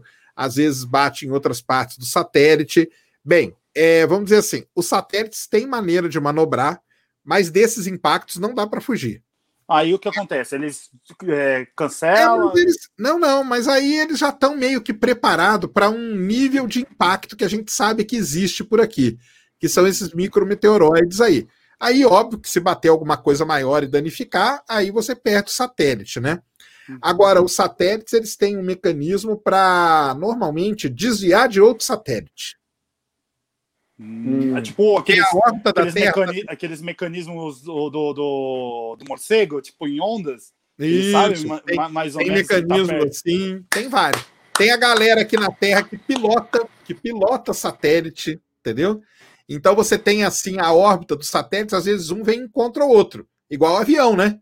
Só que aqui o avião você tem os controladores de sim, voo. Sim. O satélite, às vezes um vem contra o outro, você tem que manobrar. Então você liga o satélite, manobra ele para uma órbita mais baixa, mais. Então, como a órbita da Terra está ficando com muito objeto, não está ainda num nível assim de um bater no outro toda hora, mas está ficando muito cheia de coisa. Então, essas manobras aí, daqui a pouco você vai começar a ouvir falar mais de manobra de desvio de satélite.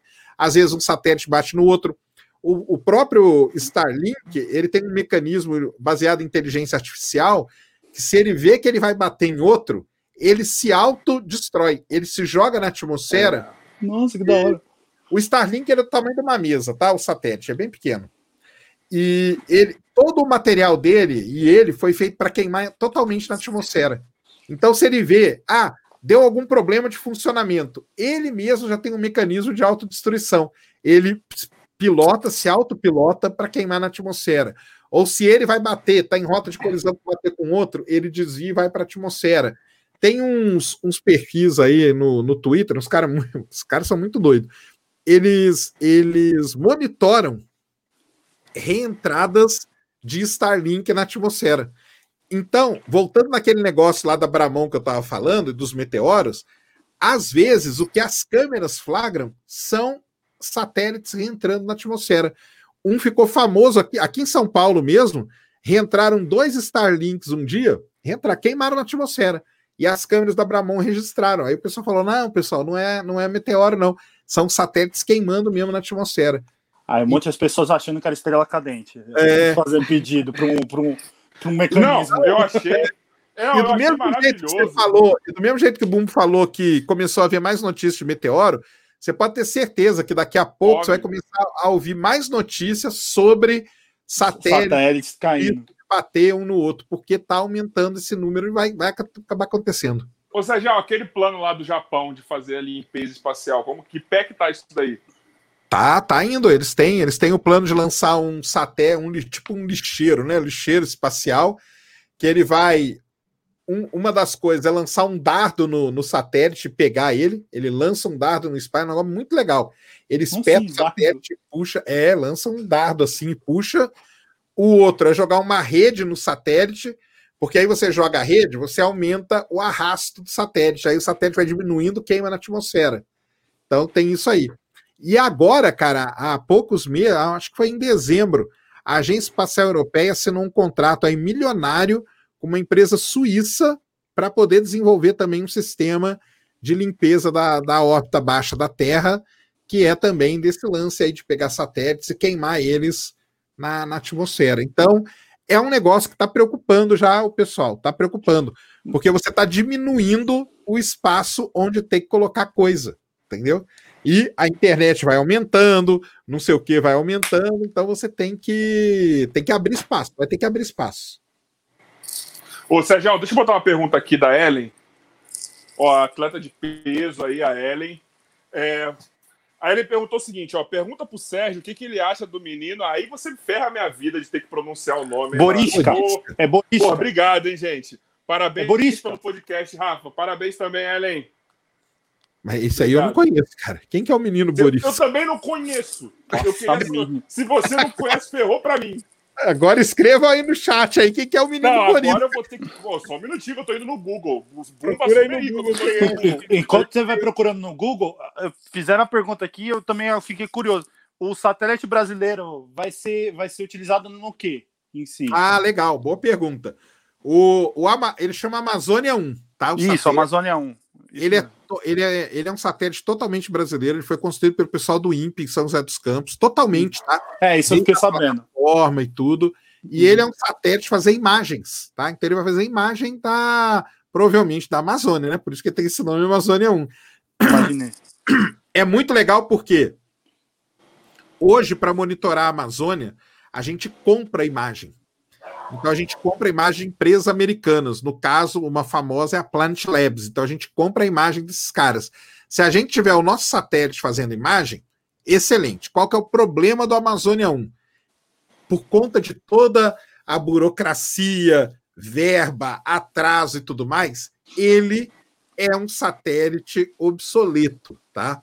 Ah, Mas é importante, é importante do mesmo jeito mas ele é um satélite obsoleto. Quer dizer o quê? Hoje... Que a resolução da câmera dele e tal não é das melhores do mundo, mas vai ajudar bastante, tá? Gente, eu acho que é isso aqui, tá? Se eu tiver Tem errado, ele me corrija. Porra, mano.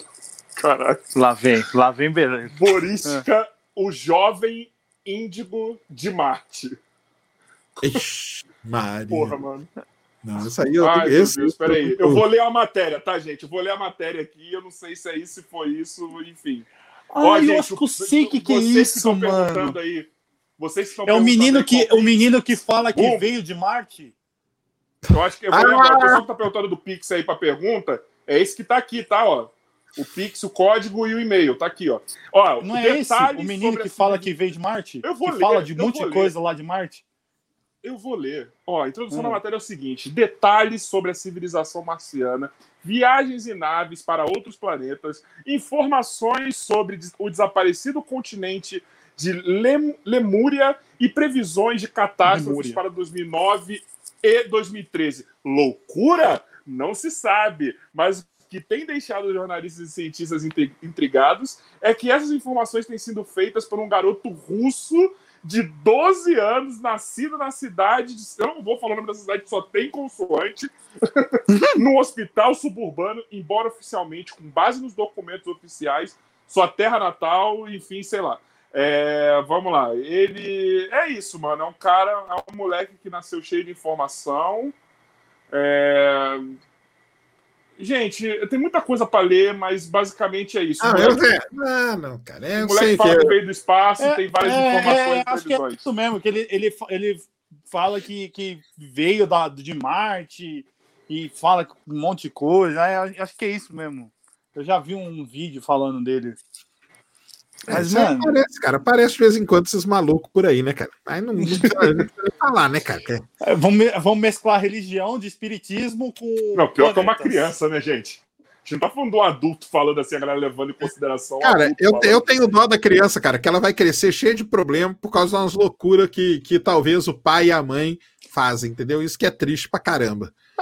Porque o menino, o menino não vai falar isso do, do nada. Menino... Eu ia falar exatamente isso, mano. Se é pra acreditar em alguma coisa, acredita no ET nós, Bilu. Nós gente. temos, né, cara? Nós temos o ET Bilu. Em busca do conhecimento. Busquem conhecimento. Ah, mano, se é pra acreditar em alguma coisa, eu prefiro acreditar no ET Bilu. Aí. Maravilhoso. Sérgio, agora é um assunto que eu sei que vai, vamos tomar a, o tempo da live. Hum. E Marte, hein? Muito louco. Cara, maravilhosas imagens, cara. É, maravilhoso. Cara, eu achei um negócio de louco, assim. Eu achei um negócio maravilhoso. Tá ligado? Já tava pirando. Eu realmente estava pirando quando chegou a primeira imagem de baixa qualidade. É, depois, quando chegou as de alta qualidade, quando chegou o primeiro videozinho. É, cara, parece que um cenário de filme. Parece é. que tá um cenário de. Mas, mas, calma, não vai se confundir com o trailer do Transformers, viu? Porque a primeira cena do trailer do Transformers é, é assim. O começo mostra um Cara, robô andando lá. Parece que a gente tá fazendo uma. Tipo, parece que tá num cenário de Mad Max, assim, sabe? É, parece. Maravilhoso, cara. O pouso do rover, tá ligado? Todo detalhe. Tipo, maravilhoso, mano. É muito. Foi, eu, eu pirei, eu fiquei vendo assim muito tempo. Sabe, a mesma imagem. Não, e aqui, aquilo ali foi. Aquilo ali foi impressionante, né, cara? Porque é o que o pessoal mesmo falou, né? Foi é, a primeira, o, o Curiosity, que foi o outro rover, que é bem parecido com esse, pousou em Marte em 2012. E ele usou esse mesmo mecanismo aí de ficar pendurado e tal. Mas ele não levou câmeras para mostrar tudo isso que esse aí levou. E os caras colocaram as câmeras, eles receberam aí 23 mil imagens, né? E montaram aquele vídeo ali, que é um negócio realmente impressionante, cara. A gente vê desde o momento. Ah, ele recebeu pixel por pixel? Pixel por não, frame por frame? Frame por frame, é. 23.800 imagens para poder montar o vídeo ali da, da, da, descida dele, cara, que é um negócio ali realmente impressionante, cara. E mostrar aquele Sky Crane, né, que é o sistema que fica flutuando tal, a câmera mostrando ele de cima e ele mostrando descendo o rover ali, Aquilo ali realmente, cara, é um negócio. Não, a câmera do que já estava embaixo pegando de cima caindo e a câmera do, do rover que estava descendo, que mostrou a entrada na, na atmosfera marciana. Isso, tipo, escudo de calor, cara, sai, maravilhoso saindo. aquilo, cara. Paraquedas abrindo. Não, é maravilhoso, cara. Os caras realmente eles se superaram e é um negócio assim pra cara. É, um, é, a, é o que o pessoal comparou, né? A gente teve a, o, o homem pisando na Lua, a gente teve as primeiras imagens que a Void fez quando dos, dos planetas gigantes lá, que ninguém conhecia de perto como que Sim. era, a e tal, e a Voyager e tal. A gente tem a imagem de Plutão também, que foi uma das coisas primeiras. Lindo e, também, tá vendo. E, esse, e o lance do. que é a primeira vez que a gente vê como é pousar em Marte, cara. Então é realmente um negócio impressionante. As imagens são sensacionais. Até aquela primeira imagem lá, né, que chegou daquele jeito. Foi tal, lindo. A gente, sabia, né? a gente já sabia que era daquele jeito. E esse rover ele é muito muito importante, né, cara? Ele tem ele tá ele, ele, tá, ele levou 23 câmeras. E a maior parte das câmeras agora, para o pessoal entender, né, são câmeras coloridas. Então ele faz a, a famosa imagem colorida, que o pessoal enche o saco, entendeu? Ele tem Porque duas... tinha que processar as cores, né? Antes a galera processava as cores, né?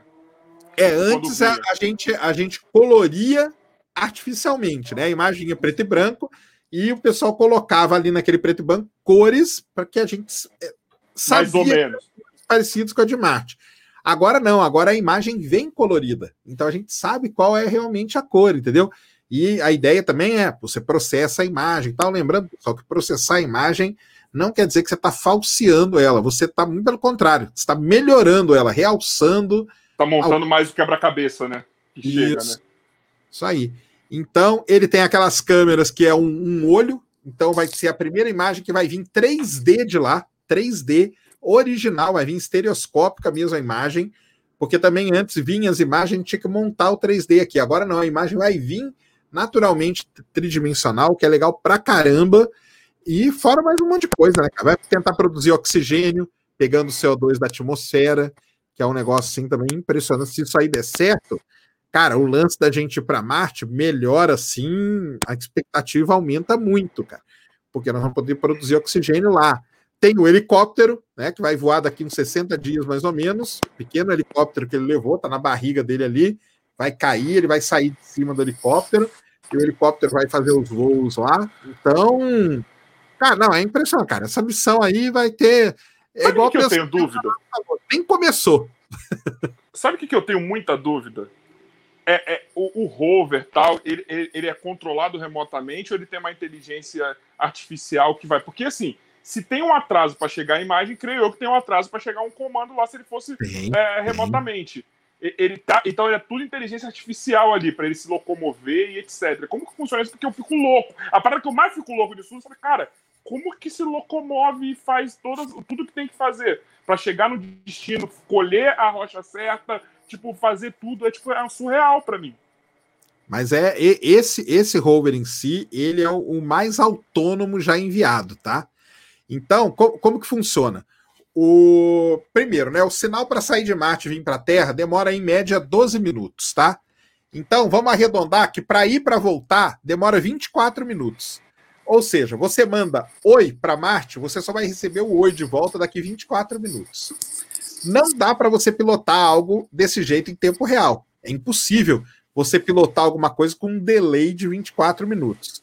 Então, o que, que o pessoal faz? Eles preparam uma série de comandos e enviam esses comandos para o rover. Enviam daqui pra, da Terra para o rover. Então, o que acontece? As câmeras, aqueles olhinhos dele lá, eles fazem uma imagem do terreno. O pessoal aqui na Terra, lá no JPL, estuda mais ou menos aquela imagem e traça mais ou menos uma rota que o rover vai seguir. Então ele fala: ó, você vai andar por aqui. Só que a mesma tecnologia que tem no Tesla, do Elon Musk. É, é isso que eu ia falar. É tipo um, um, piloto automático. É um piloto automático. O rover, com as câmeras dele, ele consegue detectar o que são, é, vamos dizer assim, empecilhos onde ele não pode andar. Ah, então, então é um mapeamento em tempo real que ele faz. Tem um então, mapeamento você... dele, mas é dele lá, entendeu? Daqui da Terra a gente manda o comando, ó, ande 20 metros nessa direção. Aí o rover recebe aquele comando, vai andar 20 metros naquela direção. Só que se naqueles 20 metros aparecer uma rocha que ele não pode, ele ele automaticamente identifica aquele alvo como um alvo que ele não pode passar. Aí, por conta de toda a inteligência artificial, ele consegue desviar e, ou, dependendo do, do risco da onde ele está, ele para e manda um comando e manda uma mensagem de volta para a Terra. Ó, encontrei tal coisa. O que, que eu vou fazer agora? Mais ou menos esse papo que tem. Aí o pessoal aqui na Terra analisa e tal.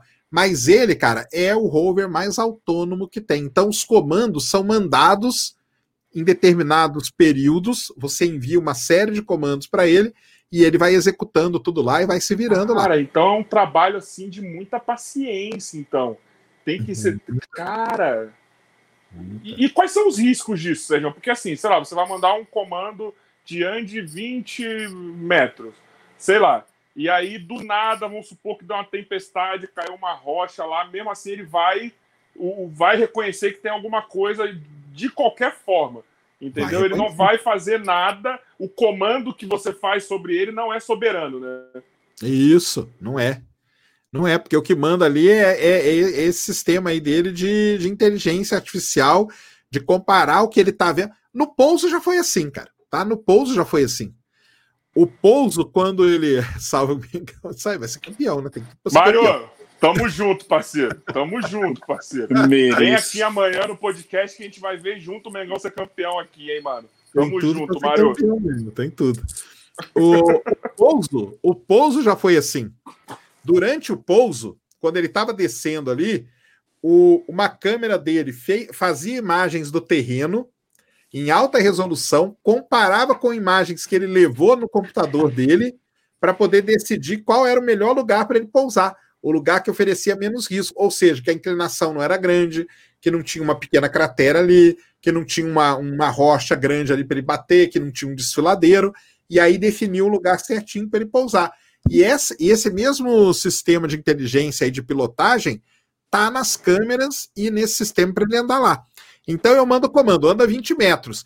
Se nos 20 metros aparecer qualquer coisa que ele reconheça como risco, ele não vai cumprir. Ele para, ou desvia, ou manda um comando de volta. E assim vai sendo a pilotagem dele. Então é um negócio. Pessoal do chat, eu vi gente falando aí que eu podia prestar mais atenção no Sérgio, mas eu vou, vou falar para vocês o seguinte: eu tô prestando atenção em vocês do chat, que vocês são importantes, só que eu não consigo ver aqui no celular. Então, o meu computador está aqui embaixo. E aí, para ver se vocês estão mandando mensagem que não estão chegando, eu estou olhando o celular também, o chat de vocês, para ver se está tudo certo. É uma máquina tá? Então, então, de nada, tá? O Sergião tá sendo. Quando eu olho para baixo, eu tô vendo o Sergião aqui na tela também, viu, gente? Quando eu tô no celular, eu tô vendo o Sergião aqui na tela também. Então, eu tô prestando atenção nele, tá? Porque, mano, o cara é foda, mano. Então, relaxa, tá? Amo vocês e vai pra merda também que reclamou. Vou continuar.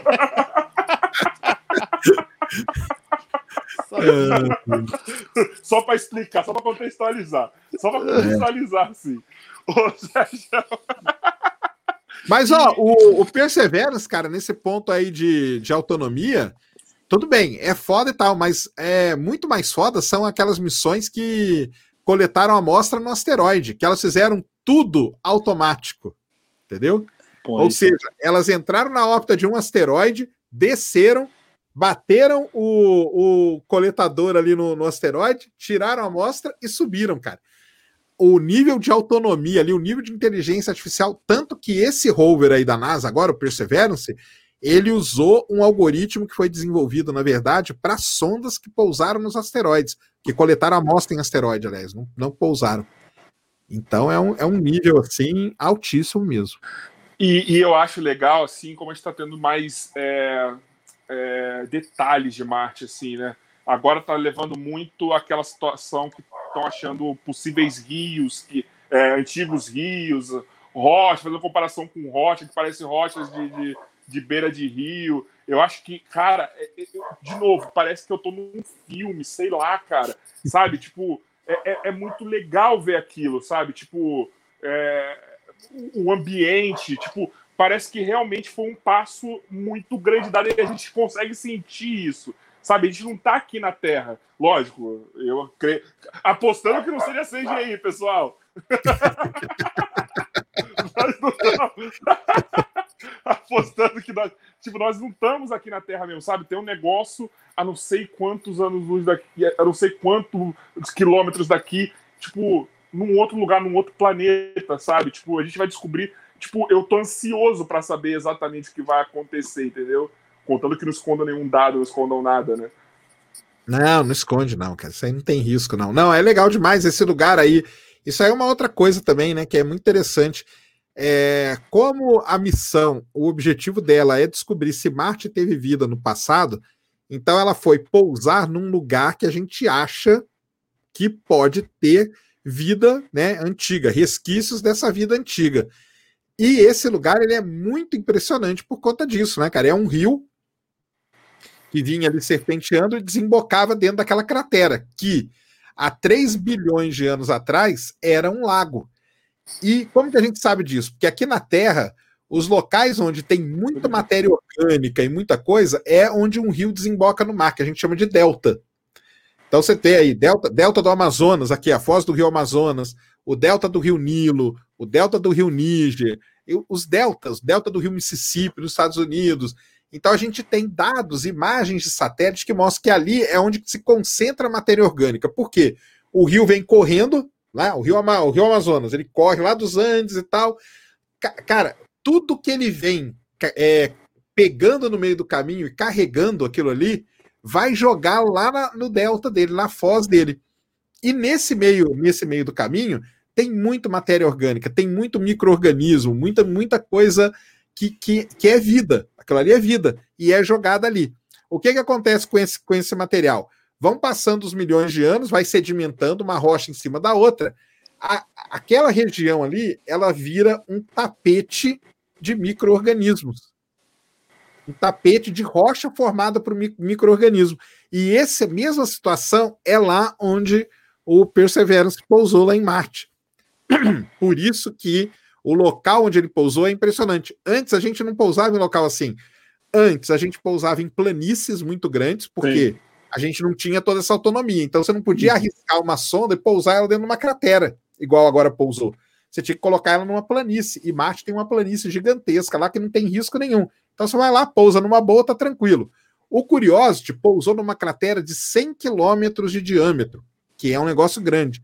Essa cratera do, do Perseverance, ela tem metade, ela tem ali seus 45 quilômetros de diâmetro. Ou seja, por conta da tecnologia de pousar, da inteligência artificial e tudo mais, nós estamos podendo arriscar missões em locais né, que ofereçam mais risco, mas que, por outro lado, são locais mais interessantes da gente ir. Então, isso aí também é muito legal. Por isso que, a, que essas imagens e tudo que ele vai fazer vai ser muito, muito impressionante mesmo. Há possibilidade de encontrar algum resquício de vida lá, sabendo que já teve água, tendo quase essa certeza que a gente tem agora, cara?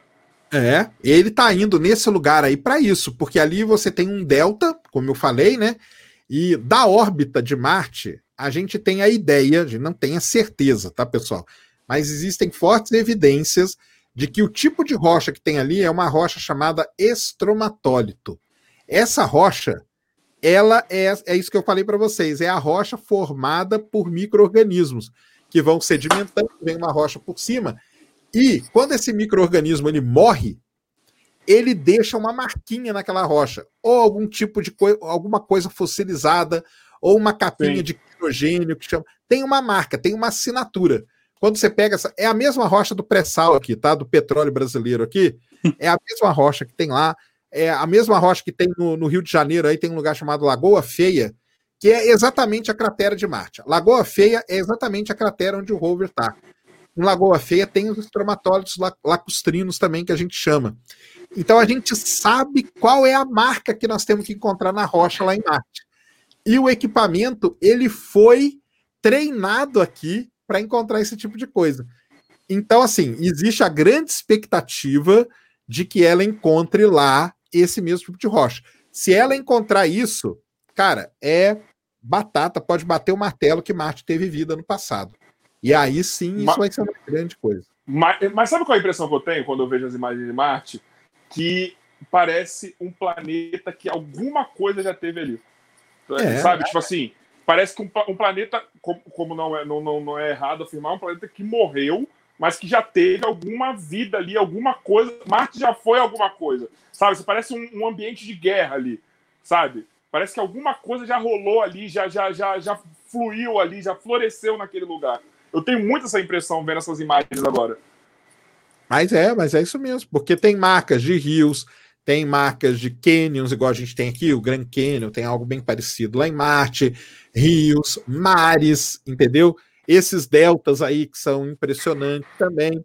Então é isso mesmo. Só que tudo que o pessoal tem que é uma evolução, né? Primeiro, primeiro, em 97 a NASA aprendeu a andar um, um robozinho lá em Marte. Foi o Sojourner, que é lá o do filme Perdido em Marte, que o cara vai resgatar. Sim. Uhum. Aí, em 2004, ela pousou dois, dois robozinhos, o Spirit e o Opportunity, para. O que acontece?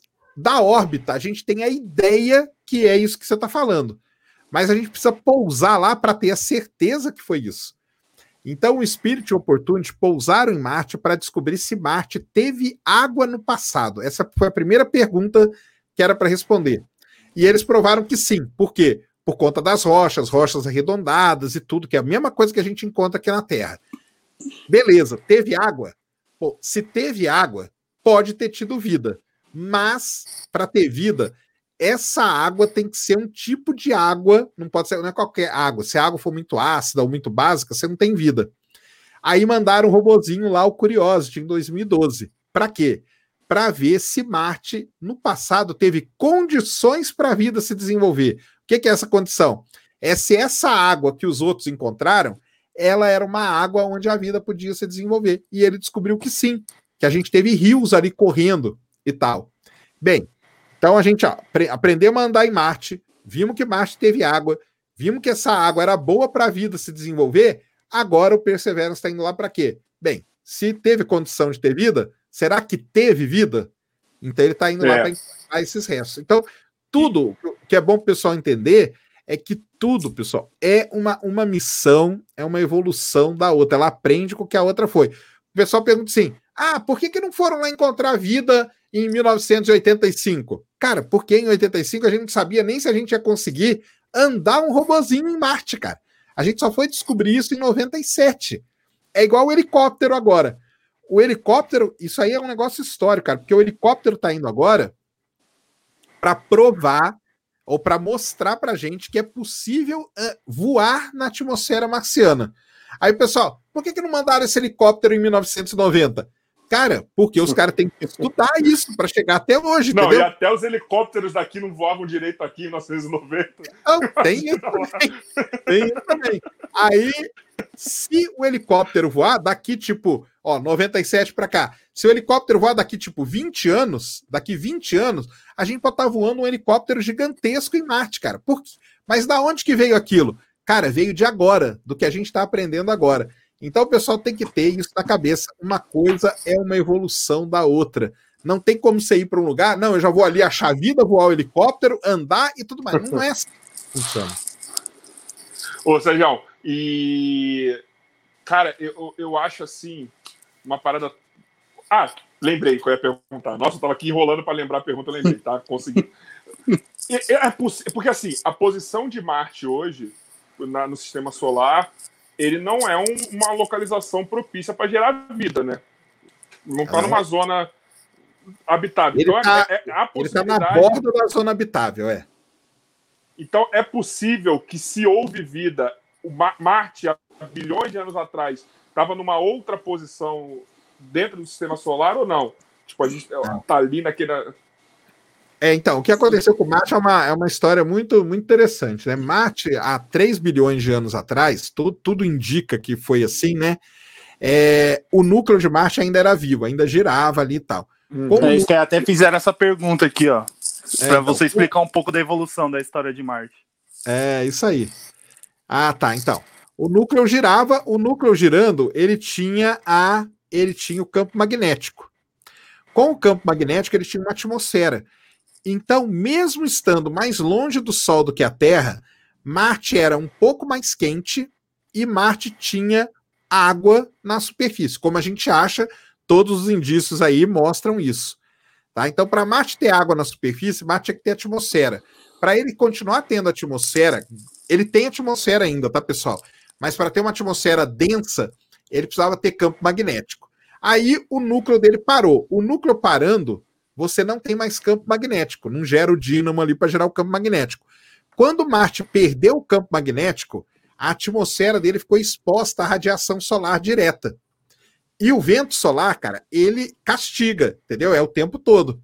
Como não tinha mais o campo magnético, o vento solar passava por Marte e levava ali várias, vários gases da atmosfera marciana. E assim foi arrancando a atmosfera marciana. Chegamos no que a gente tem hoje. O que, que a gente tem hoje? Uma, tem atmosfera, tá, pessoal? Presta atenção, tem atmosfera, mas ela é muito fininha, ela é muito tênue. A, a densidade atmosférica de Marte hoje é 1% da densidade atmosférica da Terra, só para vocês terem uma ideia, tá? Então é 1%, mas tem, mas tem. E é esse 1% que eu até brinco lá, falo, é esse 1% que é o 1% vagabundo, que não deixa as naves pousar direito, entendeu? Que é, que é complicado com esse pouquinho de atmosfera. Mas aí o que, que acontece? Por conta de esse 1% de atmosfera faz com que a pressão atmosférica em Marte ela seja muito, muito baixa. E a temperatura também é muito baixa. Então, quando você junta esses dois fatores, a água líquida ela não fica na superfície. Se você pingar uma, uma água na superfície, ela, imediatamente ela desaparece. Imediatamente. Nossa. A água líquida não fica estável na superfície. Por isso que ter vida hoje na superfície de Marte é, a gente não pode afirmar, né, obviamente, mas é praticamente impossível. Porque para ter a vida como a gente conhece, a gente depende da água. E a água na superfície, ela é uma nova forma de vida. Ela não fica. Mas, se você descer 15 quilômetros, 8 quilômetros ali para dentro de Marte, já, nós já encontramos um reservatório de água líquida. E ali você tem uma pressão um pouco maior, uma temperatura um pouco maior, Quer dizer que nesses bolsões de água que tem na subsuperfície, pode ser que tenha algum tipo de vida. Nós temos que aprender agora a furar ali para saber que tem. Mas na superfície é muito difícil. Então, a história, a história de Marte é muito complexa, tá? Eu tentei aqui só o, basicão. É tão complexa que a NASA tem uma sonda lá na órbita de Marte chamada Maven, justamente para entender como que Marte perdeu a atmosfera dele porque tem toda essa interação e tudo mais. E a sonda dos Emirados Árabes, que ela foi lançada, chegou lá agora, né? Ela vai complementar esse estudo, ela vai estudar a atmosfera marciana também. Então, nós vamos ter uma, uma imagem assim bem completa daqui a pouco de como que foi tudo isso. Mas a história é essa aí, e... basicamente é essa. E outros planetas, cara, tipo, porque, porra, ia ser maravilhoso a gente também, tipo, ter algum tipo de exploração de outros planetas, eu imagino, sei lá, pô, a gente indo para Júpiter, a gente indo para Vênus, assim, é muito surreal ainda. Então, ó, vamos pegar aí o que eu falo pro pessoal, né? Ó, Mercúrio. Mercúrio já teve uma missão muito importante chamada Messenger e tá indo uma para Mercúrio. Ela tá no meio do caminho aí, chama BEP Colombo, uma missão da Agência Espacial Europeia com a Agência Espacial Japonesa, tá? Mas é uma missão que vai ficar na órbita de Mercúrio. Pousar em Mercúrio, cara, é muito complicado, muito complicado. Mercúrio é muito pequeno, está muito perto do Sol, a variação de temperatura do dia para a noite ali é gigantesca, tá? Então, pousar em Mercúrio realmente é complicado. Vênus. Vênus, a Rússia já explorou bastante. A missão Venera, o programa Venera de Vênus, ele da Rússia, ele pousava sondas em Vênus. Qual que é o problema de Vênus? A temperatura na superfície de Vênus é 480 graus Celsius. Jesus amado. Derrete o chumbo, tá? Pouca coisa. E a pressão atmosférica é 90 vezes a pressão atmosférica da Terra. Então, ou você é torrado ou você é espremido, e não necessariamente nessa ordem. Então, é muito difícil. Mas, para Vênus, existem missões, tá? Já meio que que podem ser, né? Podem ser, tá numa finalista ali da NASA entre quatro missões, duas são para Vênus. Pode ser que Vênus aí por conta da focina que teve o ano passado, aquela história toda, Vênus ganha aí uma, uma, uma sobrevida com missões. Júpiter, a gente tem uma, que é a Juno. A Juno está na órbita Sim. de Júpiter, entendeu? Mandando Sim. imagens e tudo mais. Saturno, a gente teve uma, uma importantíssima que morreu lá em 2017, que é a Cassini que mandou em mar, ficou 13 anos ali na órbita de, de Saturno, foi muito legal. E Plutão a gente teve a New Horizons, né? Que passou, só passou, ela só sobrevoou, que a gente chama. Agora, pousar. Nessa história toda aí do sistema solar, cara, pousar em Vênus, dá, dá. A Venera já pousou e tal, mas a sonda pousa, cara, ela funciona por meia hora, 40 minutos, por conta já das era. condições aí, já era. Júpiter, Saturno, Urano e Netuno não dá para pousar, porque eles são basicamente planetas gasosos, entendeu? É isso que eu ia falar. Eles não têm um núcleo, não tem onde você pousar. Mas, o pessoal deve estar até falando aqui já, que tem as luas de Júpiter e Saturno. É, Aí, sim. beleza. Porque nós já pousamos, nós já pousamos na, em Titã, na, essa, essa missão Cassini levou uma sondinha, Huygens, ela pousou em Titã, em 2030 e poucos, nós vamos pousar uma outra sonda lá chamada Dragonfly, que é um helicópterozão que vai, vai voar ali em Titã. E na Lua Europa de Júpiter, pode ser que a gente pouse também. A NASA vai lançar uma missão para a Europa chamada Europa Clipper e vai, vai ficar na órbita por enquanto, mas depois a ideia é pousar em Europa. Então, nessas luas aí congeladas, ou satélites congelados, dá para a gente pousar. Legal. Então, se você pegar todos os planetas e tudo que tem no sistema solar, qual é o melhor lugar para a gente ir, que é de fácil acesso, relativamente, é Marte, né, cara? Porque ele é perto, é relativamente perto. O dia dura 24 horas e 40 minutos, é um dia parecido com o da Terra. Tem estação do ano, coisa que a gente está acostumado na Terra. Ele é metade do tamanho da Terra, a gravidade dele é 38% da da Terra, ou seja, é um lugar tranquilo de se viver entre, entre aspas, né, ou de uma sonda sobreviver ali. Variação de temperatura tem, mas não é tão brusca como a de Mercúrio, entendeu? É, é frio, é frio, mas tem lugares de Marte, por exemplo, que é mais quente do que alguns lugares aqui da Terra. Então, cara, não é tão absurdo assim. Então, é por isso que Marte chama tanta atenção, além de ser muito parecido geologicamente com a Terra, ter rio, vulcão, é, mares, ter canyons e tudo isso. Então, essa que é a, a ideia de por que. E numa proporção muito maior. Né? É, porque tanto mais.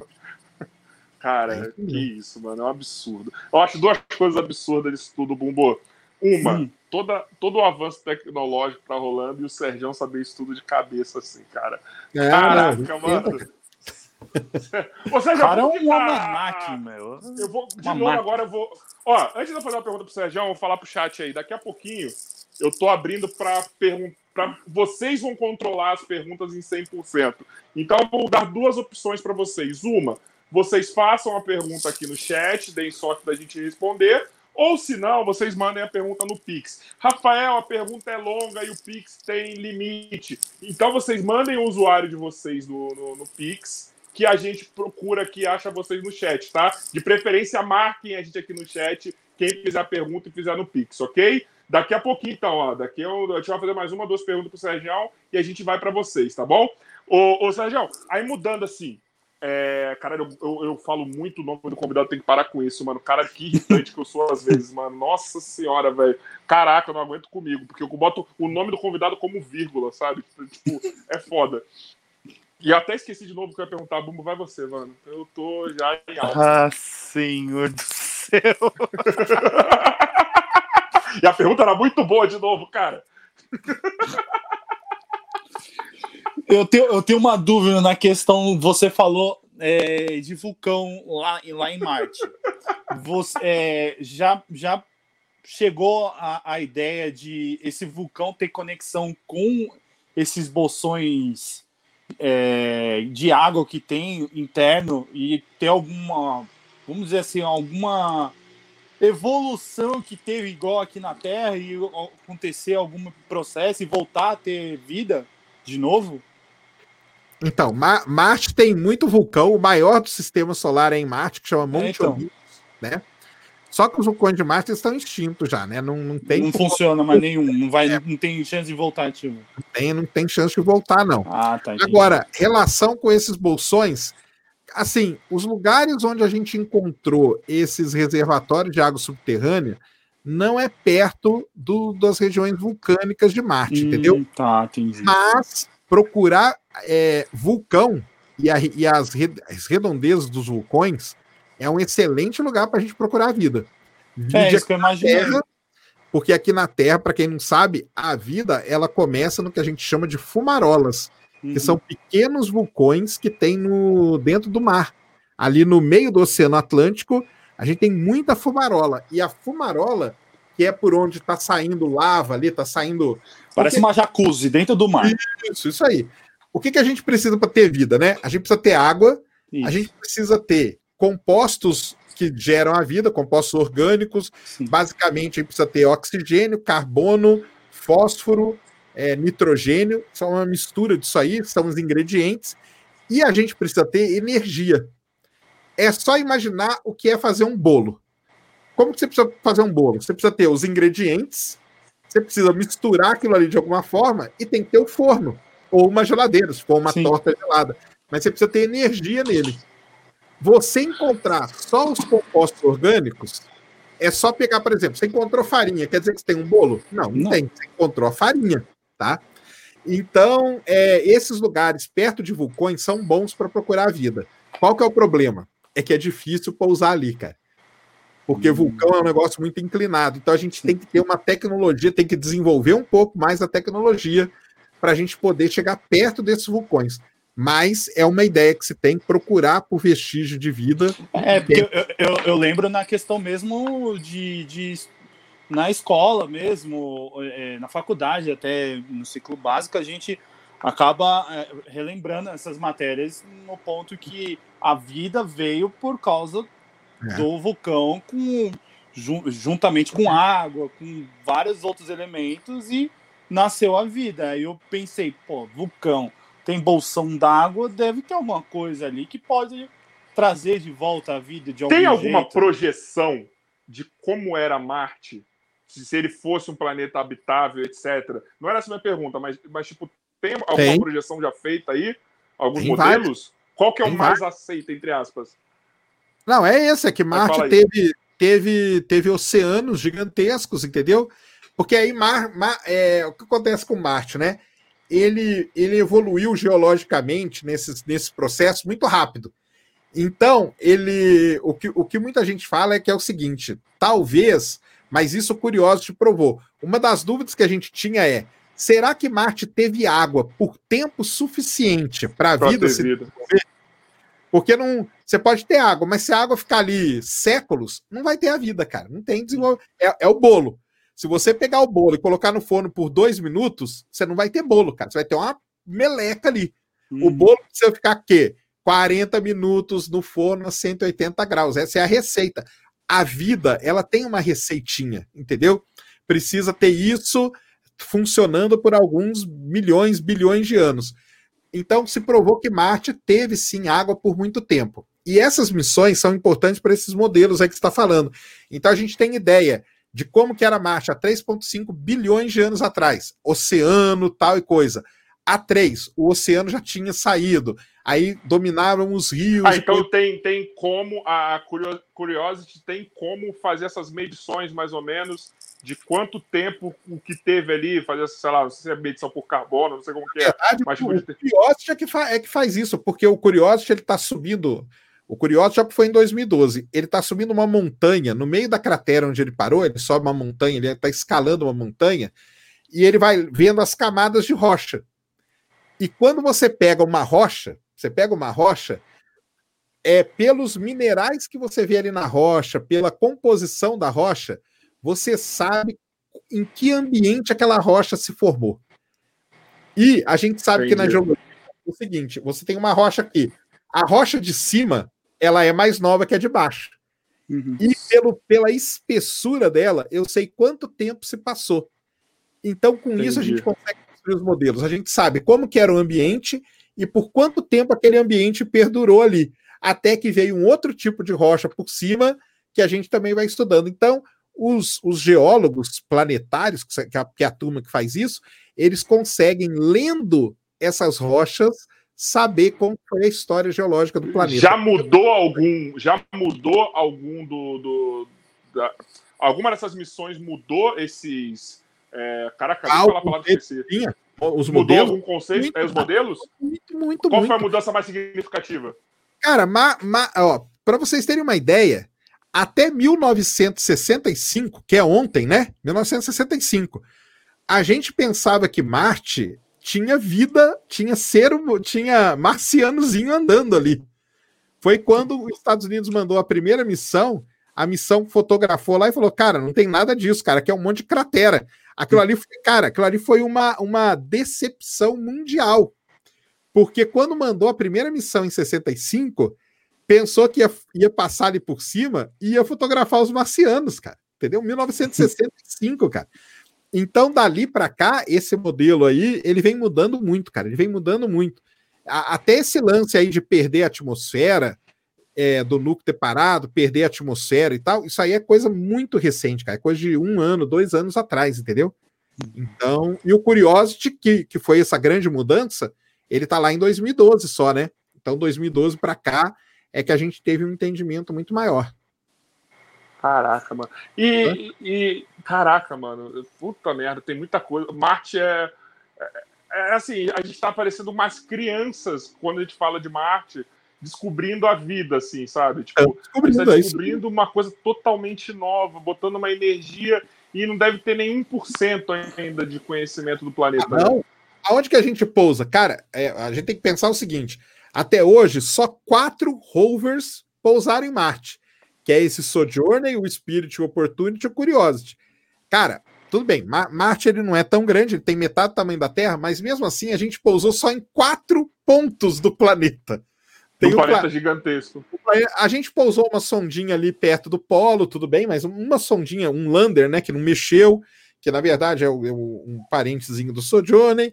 A gente tem uma ali no, numa planície marciana que também não se mexe e tal mas a gente tem, a maior parte do nosso conhecimento de Marte vem da órbita de Marte, que a gente tem algumas sondas ali e tal.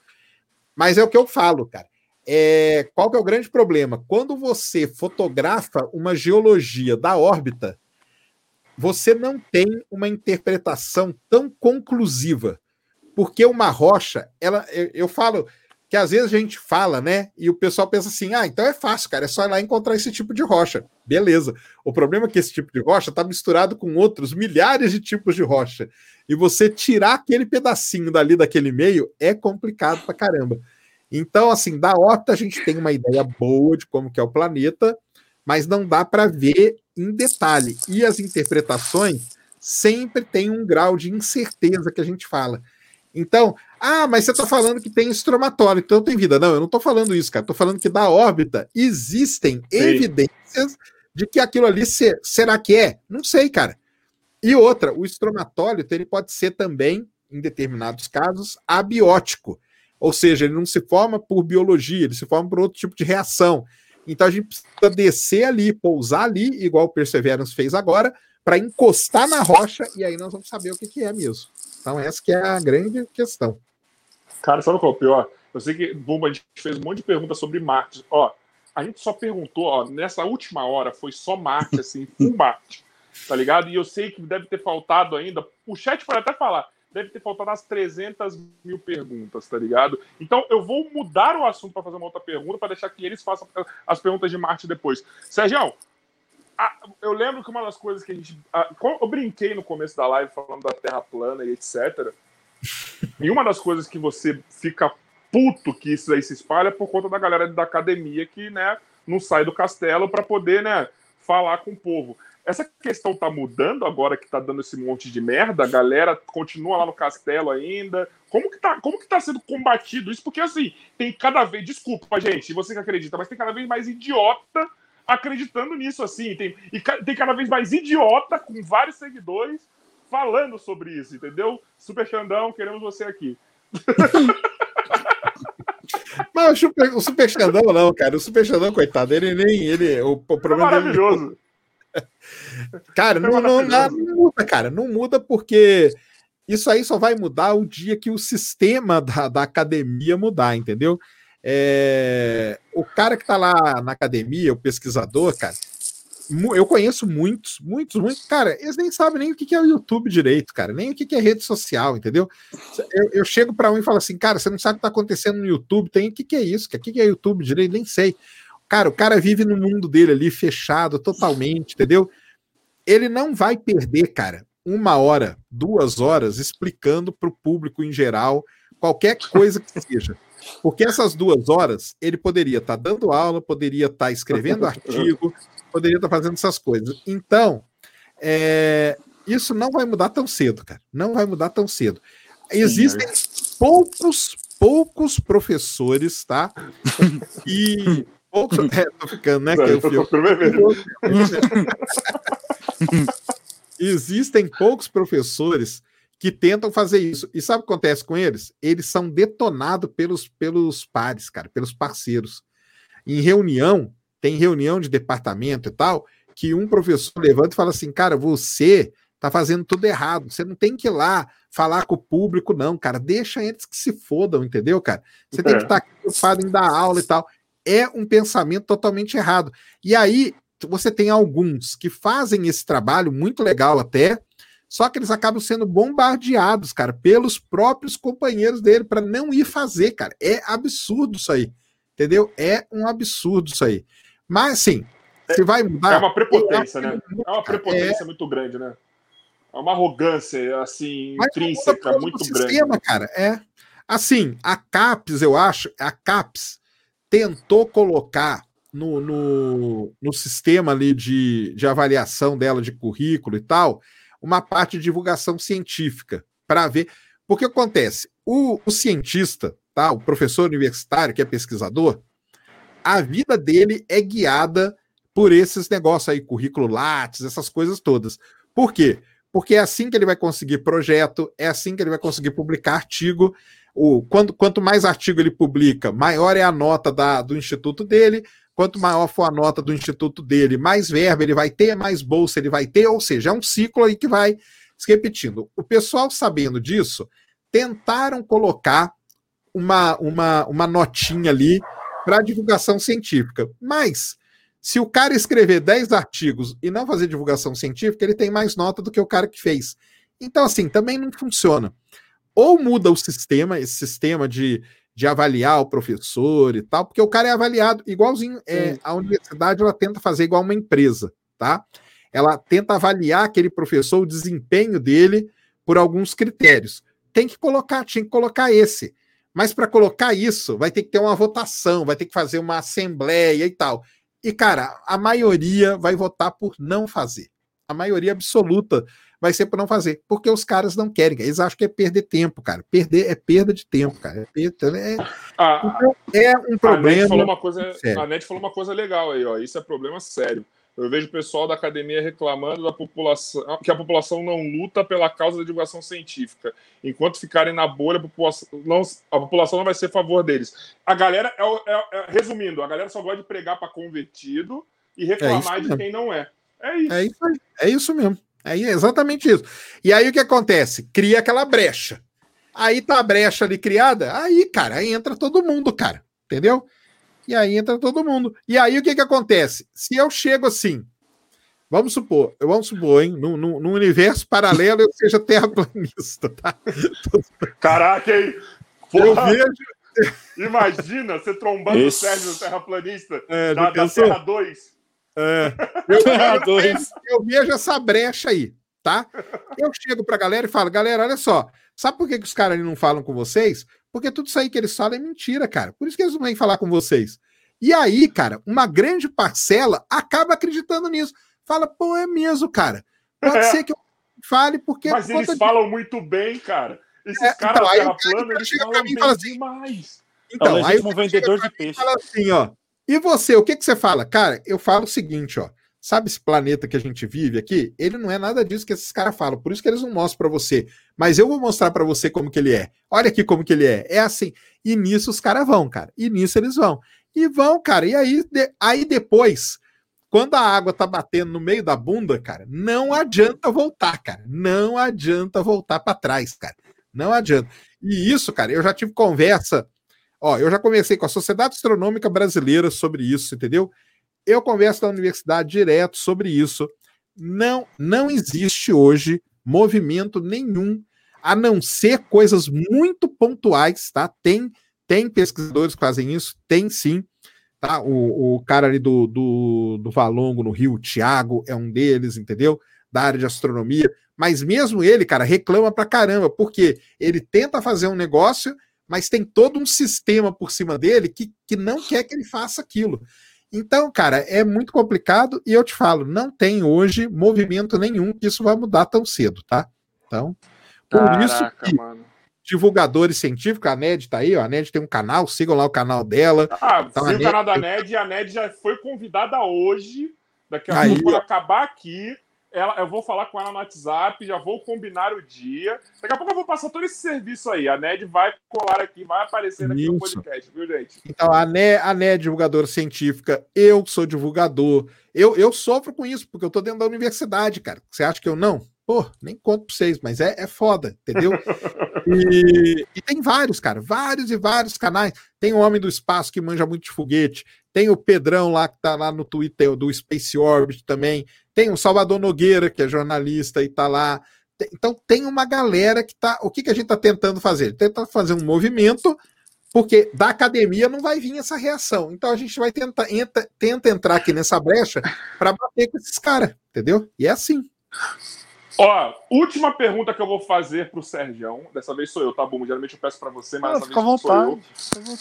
Então, depois dessa pergunta que depois dessa pergunta que o Sérgio responder agora, a gente vai para a pergunta do chat e pergunta do Pix, certo? Então, a, ó, eu vou contar até três, eu vou fazer a pergunta e vocês lancem todas as perguntas que vocês quiserem no chat ou no Pix. Lembrando, cincão no mínimo, tá ligado? Manda aqui o usuário que eu vejo aí e marca a gente.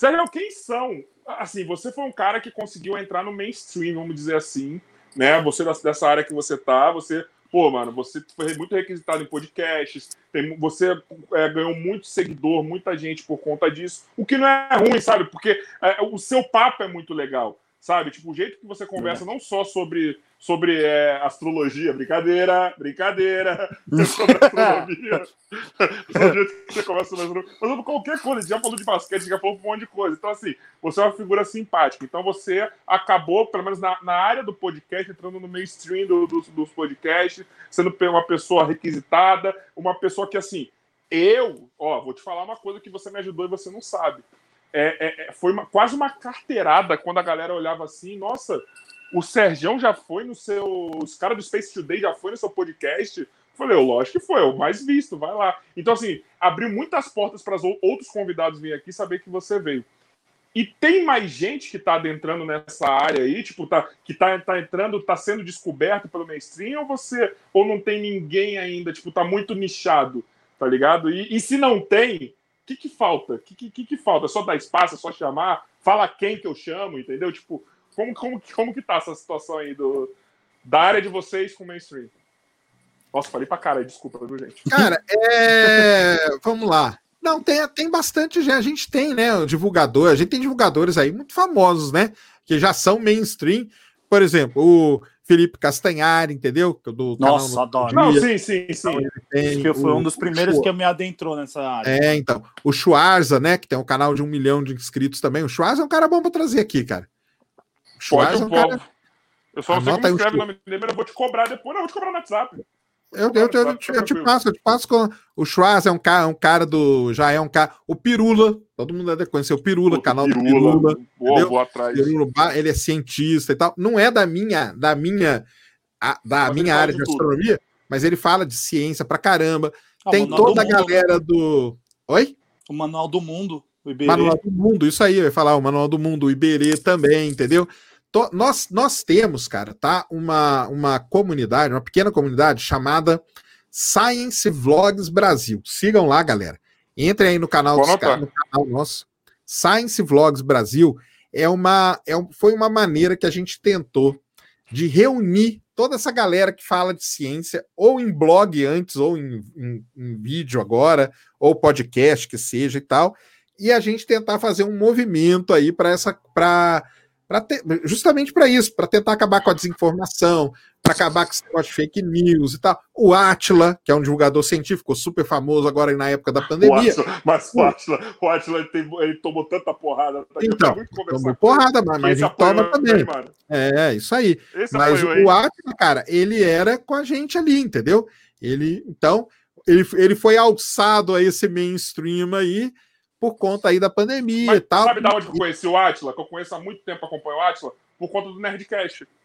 Ele é um cara assim, Nossa, sensacional. Ele é um cara sensacional. Então, eu ia falar, eu ia falar, o, o, o Jovem Nerd com o Nerdcast, com Nerdologia, Nossa, entendeu? Sim. É um dos caras Ele falou tem... de você esses dias. Ele falou de você esses dias, foi no episódio, eu acho. Ele falou alguma ah, coisa de você, eu não lembro quê. Fala, ele fala, sim, é, é. Eu já participei do Nerdcast também e tal. Então, Sonho, assim, é, tem, tem uma galera, tem uma galera aí, entendeu? que, que vai e tal, cara. Eu acho que, que vai. O Caio Gomes, entendeu? Que é um youtuber famoso Sim. também, físico. Sim. Então, assim, tem, cara. Agora, assim, a diferença que eu acho que pode, que pode ter é que, às vezes, cara, pode ter gente que não queira muito furar essa bolha, entendeu? De ir. Então, cara, cara, nego me chamou onde for, eu vou, cara, porque eu acho que tem que ir mesmo. E, e espalhar cada vez mais e, e tal. Ah, você vai lá no Flow, que os caras entrevistaram o cara lá que é na cara, não tô nem aí pra quem eles entrevistaram, cara. Eu vou lá, não vou falar nada daquilo com ele. Ah, você vai no Flow, o cara entrevistou o Eduardo Bolsonaro. Ah, ele Qual entrevistou ele entrevistou não sei o quê. Cara, eu não tô nem aí, cara. Eu vou lá conversar com ele de outras coisas, entendeu?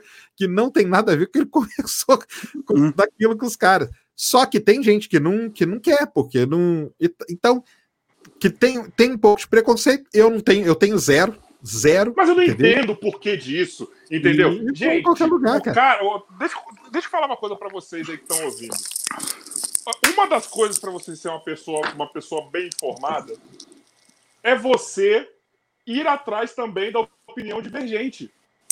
Entendeu? Para reforçar aquilo que você pensa ou para talvez te ensinar uma coisa nova.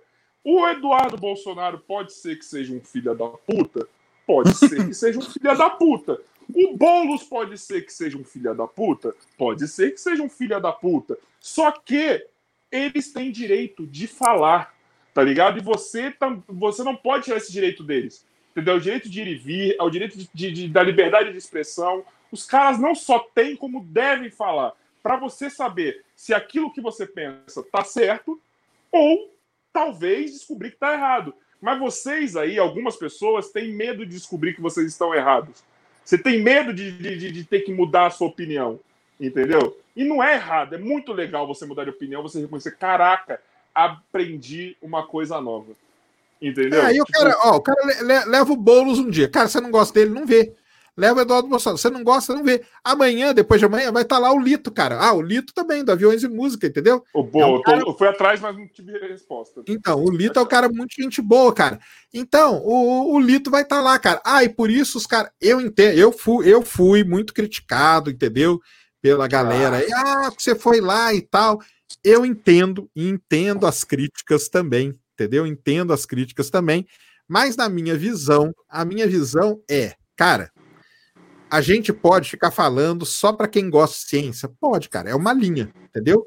Só que você vai limitar, cara. Se a ideia é tentar popularizar um pouco ou fazer um, um pouco do conhecimento que a gente tem chegar em mais gente, cara, você tem que ir, cara. Então, por exemplo, vem aqui no, no, no nosso podcast que é um público que não é o meu, tá excelente, cara. Sim. Então eu pego lá, os caras que, que gostam de vocês e tal, o cara, pô, lá, que legal o negócio de Marte, cara. vou lá ver o que, que é esse negócio de Marte. Poxa, legal. Eu fui, fui no Christian Figueiredo, entendeu? Que é um público totalmente team. diferente. Público do... team. Por quê? É um público team. Aí, ó, legal, cara. Por quê? O cara ouve ali falar do foguete do Elon Musk. Pô, vou atrás desse negócio. Cara, se uma pessoa vai atrás e ela segue aquilo ali, cara, já tá feito. O trabalho é esse, entendeu? O trabalho é esse. Aí a Ned aqui sabe, eu até brinco com ela. A gente fica. É esse negócio aí que você falou, entendeu? É, ficar rezando. É, é igual a igreja, né, cara? Igreja. A igreja. Qual é o problema da igreja católica? Ela reza para convertido. Qual é o problema da igreja? É, qual que é a. Não, não é vantagem nem não, porque eu odeio todas, tá? Mas qual, que, qual, que foi o tchan, qual que foi o tchan da Igreja Universal? Cara, não vou pregar para convertido, cara. Se quem quiser entrar aqui, entra. É o milionário, é o, é o mendigo, vai entrar. A Igreja Católica, não, cara. Ela só prega para convertido. Por que, que uma. Aí você vai reclamar que a outra cresceu? Ué, você teve aí, cara, dois mil anos para fazer o que eles fizeram. Você não quis fazer. Os caras vieram e fizeram em, em um século. Então é isso, cara. Assim, eu entendo perfeitamente, o pessoal me critica, tal, eu entendo numa boa, não, não, não, não fico, tal, eu entendo e tal, mas, cara, a minha visão é essa, cara, é tentar furar essa bolha em vários pontos Sim. aí. Por quê? Porque se a gente não fura, a terra plana vem, cara, e fura. E olha o seu crescimento, depois que você fez isso, Sérgio, você, você teve um crescimento é, importante pessoal, nesse tempo. Você vê que tem pessoal que tá afim, né, cara? Que tá afim. É só você, é só o negócio chegar na galera. Se a informação chegar, a, o pessoal tá ali, cara. Eles querem aquele, querem consumir aquela informação. Tem que fazer chegar. Como que eu vou fazer chegar? Falando sempre pro meu público. Não vou, cara. Então tem que dar Sim. essas espetadas aí ali, cara. Tem então, que expandir. É, é isso mesmo. Bom, vamos para as perguntas. Chegou uma aqui no Pix que vai ser. Na verdade, não foi nem pergunta. O Lincoln. Lincoln, se apresenta aí no chat, dá um oizinho. Falou assim: Carioca também tem a Ned Oliveira. Já falamos dela aqui. Foi, ele mandou o Pix só pra falar da Ned, viu aí, ó? Seu fã aí, ó, mano.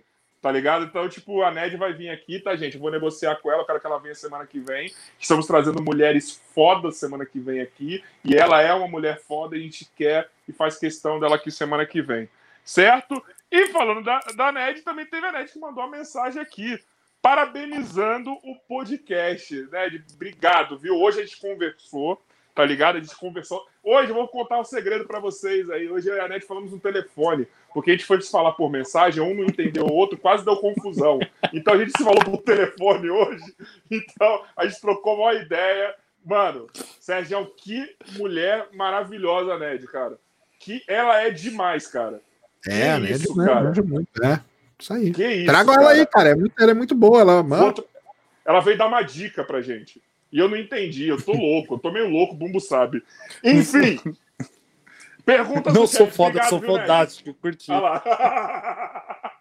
eu, tava vendo, eu, eu, até falei pra ela no telefone, ela postou uma foto, pareceu uns caras ali em cima dela. Eu falei, mano, os caras são muito loucos, mano. Os caras são muito doidos. Nunca vi. Ó, o Mauro perguntou aqui, ó. Eu não sei o que quer dizer, mas Sérgio, cadê as imagens? É, é o. É o o mantra da galera, né? Pousou a sonda em Marte. Primeira pergunta: cadê as imagens? Cadê as imagens? Calma, cara, a, a sonda nem pousou ainda. aí na, na aí na segunda-feira eu falei: você quer a imagem? Toma então agora, 40 mil imagens para você. Eu quero ver você ver todas agora também. Hein? Não reclamar nunca mais. Ô, você tem quantas fotos no seu no, no Insta do, do Space Today? Tem noção? Tem, tem muita, tem, né? tá?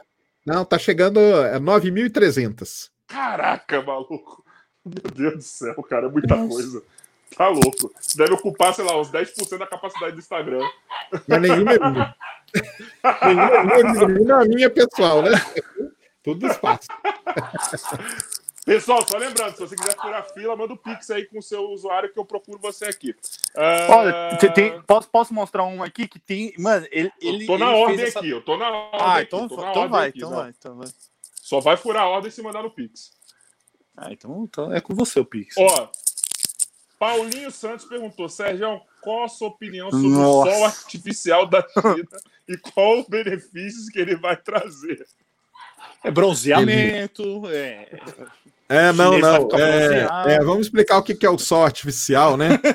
Eu não tô nem sabendo é, dessa.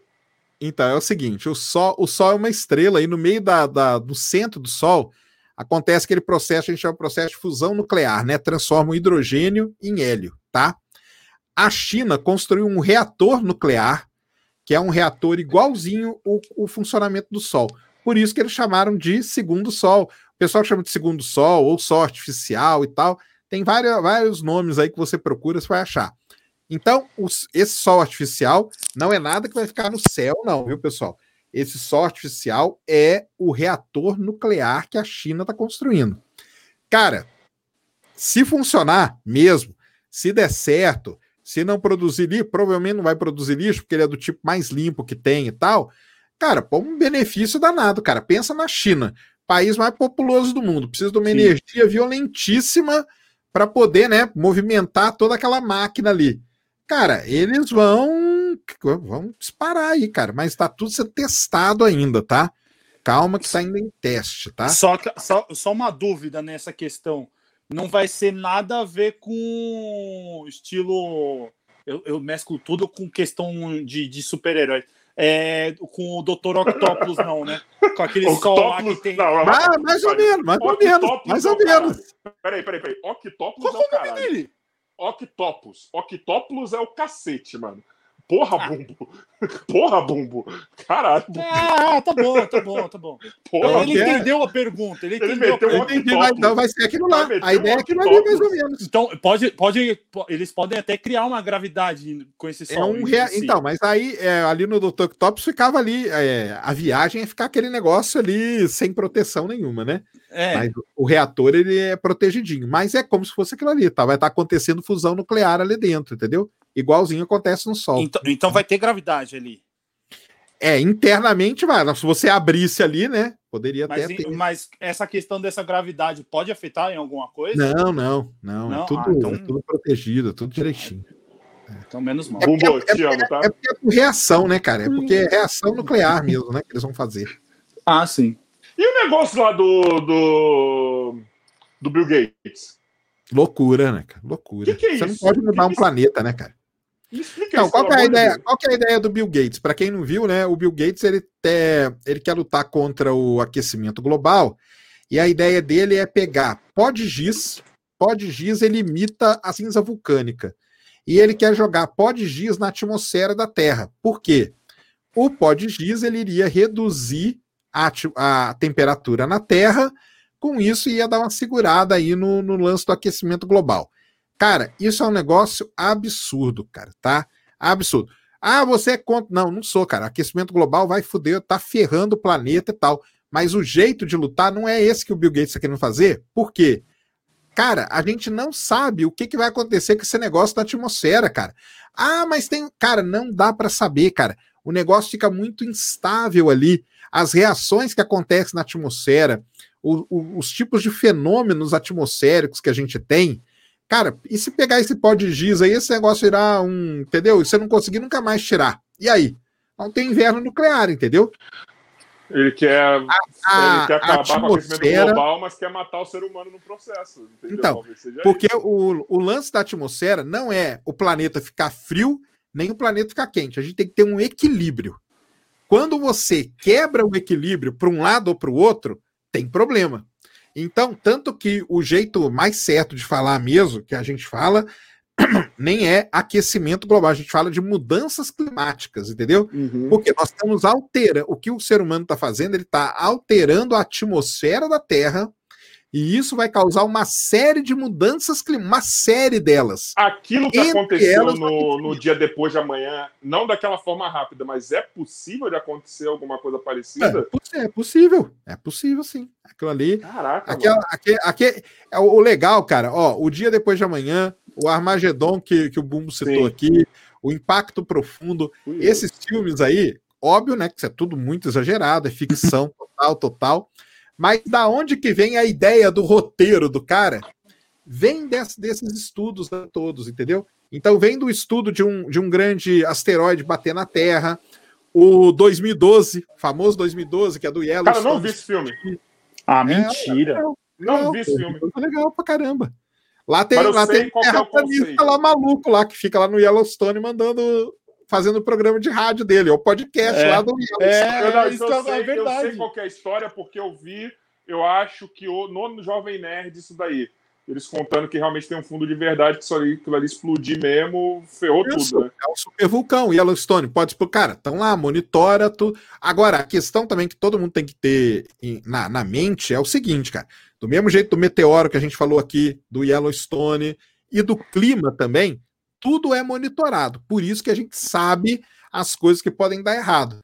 Agora, o Bill Gates querer jogar pó de giz na atmosfera, isso é um negócio absurdo, cara. É a mesma qual coisa. autoridade que ele tem para fazer isso, além do dinheiro? Ah, não, então, ele, ele fala que tem lá os estudos que ele fez com o fulano de tal, com não sei o quê. Ele tem toda a parte científica, dizem eles que tá feita, cara. Mas é um negócio muito perigoso, cara. Você tentar alterar um planeta de forma global é um negócio complicado. Às vezes dá errado, cara, aqueles caras que querem colocar. Aqui no Brasil tem bastante, ali no Mato Grosso, às vezes não chove na época certa. Então o cara vem com um avião Sim. e joga, joga coisas na, na nuvem, que é a semente da nuvem virar uma nuvem de chuva. Às Fizeram vezes, isso no carnaval para chover antes, né? Fizeram isso então, no carnaval. Às vezes na merda. Atrasado. Porque acontece, o cara às vezes jogou um pouquinho a mais, cara, era para chover, só que choveu demais, inunda uma cidade, e aí, pronto, o que, que você vai fazer? Então, cara, não me... tem jeitos muito melhores de, de, de, combater tudo isso do que tentar mudar um planeta desse jeito, tá? Não, tem, tem uma teoria que eu, fiquei, que eu não lembro onde que eu vi que estavam querendo tirar o, a Terra do, do, do eixo que eles Tem também. Eu é sério isso? Sério, Vou matar é gente sério do tempo. É, cara, é, Tipo, sabe, ah, tipo, ele tem uma rotação. Aí eles estão querendo afastar um pouco a Terra. É, Mano, querem mexer vai, a Terra. Vai afetar com a Lua, aquela, vai afetar com aquela série, cara. O pessoal é... vai lembrar aí. Aquela série, cara, do, do Netflix lá que os caras mexem a Terra, cara. Põem os foguetes.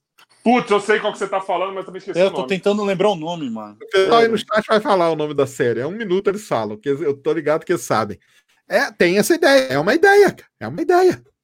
Eu falei, gente, mas não é possível que eles querem fazer isso, mano. É só olhar para os outros planetas se fizer isso. Sim. Ó, aí, ó, falo... Wandering, a Alana falou aqui, ó, Wandering Earth, é isso mesmo. É Wandering Caraca, Earth. Eu acho que até é chinesa, uma coisa assim, não é? Acho que é chinesa até.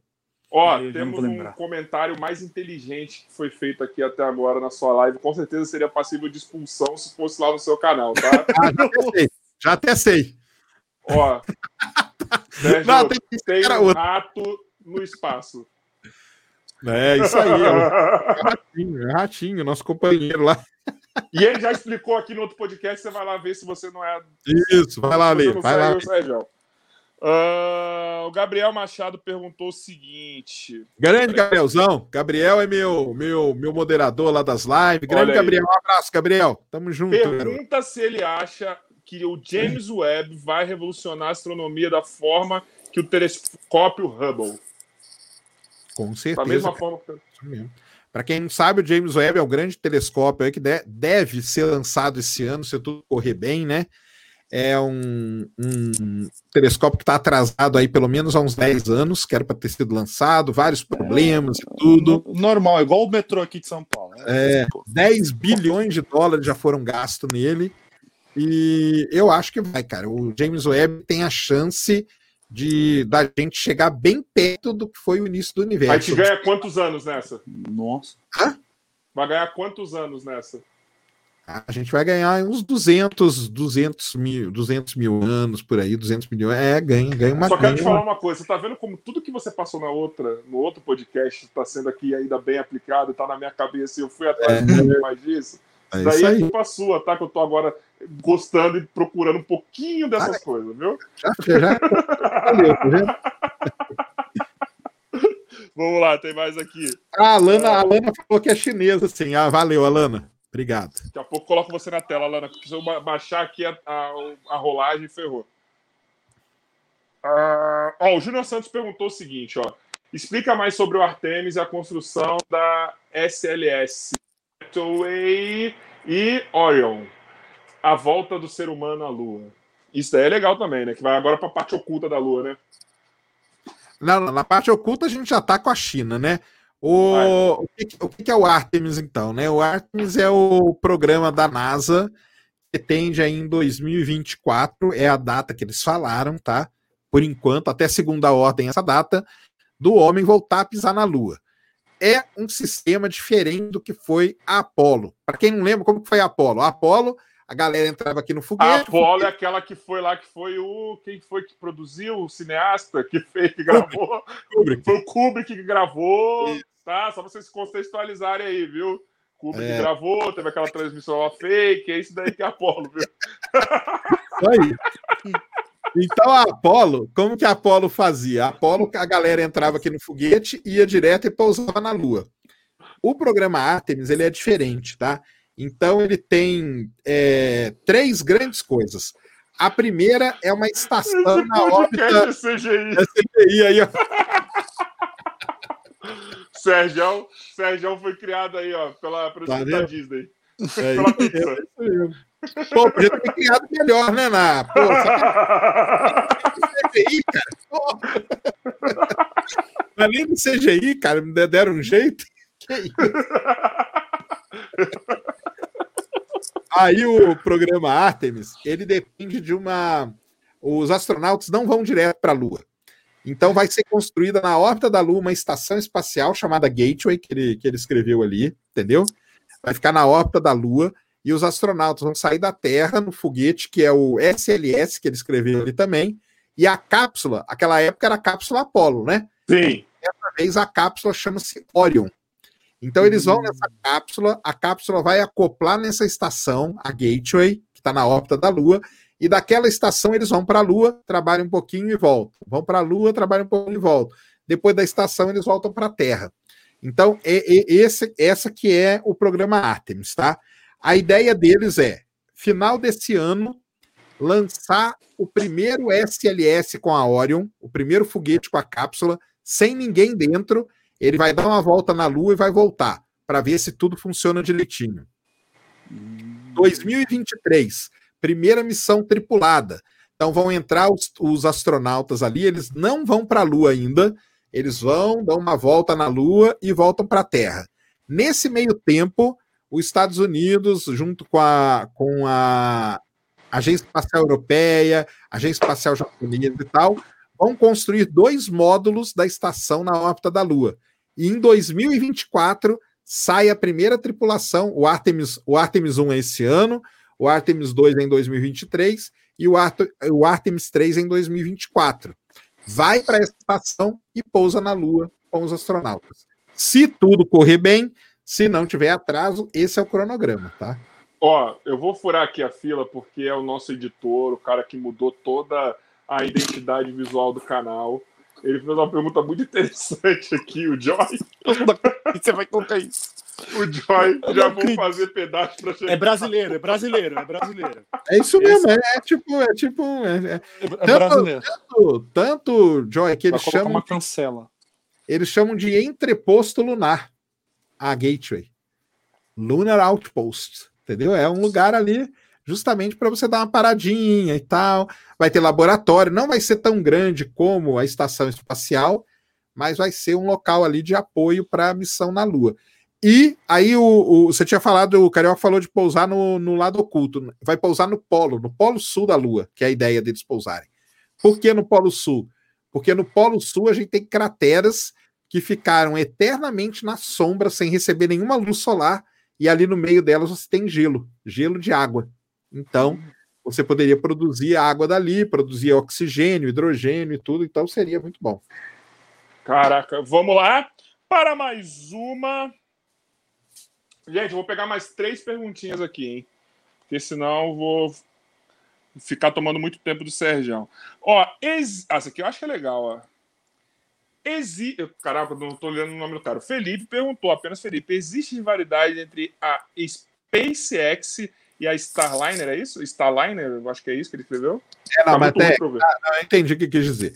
Bem, não é entre a SpaceX e a Starliner, cara, é entre a SpaceX e a ULA, é, os Estados Unidos tem várias empresas tá, que lançam foguete. Duas das principais é a ULA, United Launch Alliance, que é a que lançou o Perseverance para Marte, por exemplo, foguete Atlas. A linha de foguete deles principais é Atlas, tá? E os Delta também. E a SpaceX do outro lado, que é a empresa do Elon Musk, que tem os Falcon, Falcon 9, Falcon Heavy e tudo mais. Essas duas empresas, elas são empresas, tá? A ULA é uma empresa formada por duas outras empresas. É, metade dela é da Boeing, que todo mundo conhece. Sim. É, que até fizeram essa metade, pergunta aqui. É, e a outra metade dela é de uma empresa muito famosa nos Estados Unidos, que muita gente conhece também, não sei se todo mundo vai conhecer, chamada Lockheed Martin, que faz os aviões, os caças americanos, boa parte deles são feitos pela Lockheed, tá? Essas duas empresas se formaram há muitos anos atrás, se juntaram e criaram a ULA. Então, a ULA e a SpaceX são empresas que brigam, brigam sim por fatias do mercado. Por exemplo, a ULA ela tem uma grande é, parcela dos lançamentos militares americanos, da Força Aérea Americana, da Space Force, são feitos pela ULA. E isso é uma das grandes coisas do Elon Musk. O Elon Musk ele, ele faz de tudo para tentar dar uma mordida nessa fatia aí. Por quê? Você tem um contrato com a, com a Força Aérea Americana, é um baita de um contrato, né, cara? É um contrato de bilhões de dólares. Então tem a briga entre as duas. O Starliner que ele escreveu ali, só para o pessoal saber o que, que é, é que a Boeing ela tá fazendo uma cápsula igual a SpaceX fez a Crew Dragon, que a gente mostrou, levando os astronautas e tal. Uhum. A Boeing fez a cápsula chamada Starliner, que no primeiro voo dela de teste para a estação não deu certo, cara. Ela não se acoplou, deu um problema no software e tal. Até o pessoal falou: nossa, olha a Boeing, cara, com o problema no, no, no Max, né? 737 Max, com software e agora problema também, óbvio que tem nada a ver, tá? Porque são coisas totalmente diferentes. E agora, em março, né, final de março, o Starliner vai tentar voar de novo, sem tripulação, para ver se dá tudo certo, para depois, lá em abril, maio, por aí, voar com tripulantes. As duas empresas, a NASA fez contrato com as duas, tá? Com as duas. Ela pagou 2,5 bilhões de dólares para o Elon Musk para ele desenvolver a Crew Dragon e 4 bi para a Boeing para ela desenvolver a, o Starline. Ah, mas por que, que pagou mais para a Boeing? Porque a Boeing, todo mundo sabe, é uma empresa queridinha do governo americano, cara. Tem, tem toda uma parte lobby, tem toda uma politicagem aí por trás e tudo, tá? Então, mais ou menos, essa é a história da, da briga das duas aí. Muito bom, vamos para mais uma. Caraca, mano, que aula, hein, Bumbo? Uhum. Tirou altas Só. dúvidas minhas. E olha que você é burro, hein, mano? Brincadeira. Obrigado. Né, obrigado, obrigado. Adoro essa. Bom, já, já teve aqui. Mano, a galera teve várias perguntas repetidas sobre essa, essa mesma parada que você respondeu, cara. Tá, então tá rolando uma, uma briga mesmo, assim. É, ah, tá da SpaceX sentido. com a Boeing, que você fala? É, rola. É uma, é uma briga grande tem nos Estados Unidos. Uhum. Porque o pessoal fala, cara, por que, que vocês vão. Por que, por que ter a Starline se a gente já tem a Crew Dragon? Mas isso é o nosso pensamento, cara. O pensamento da NASA é: eu não que a, a NASA e o governo americano odeia monopólio, entendeu? Odeiam.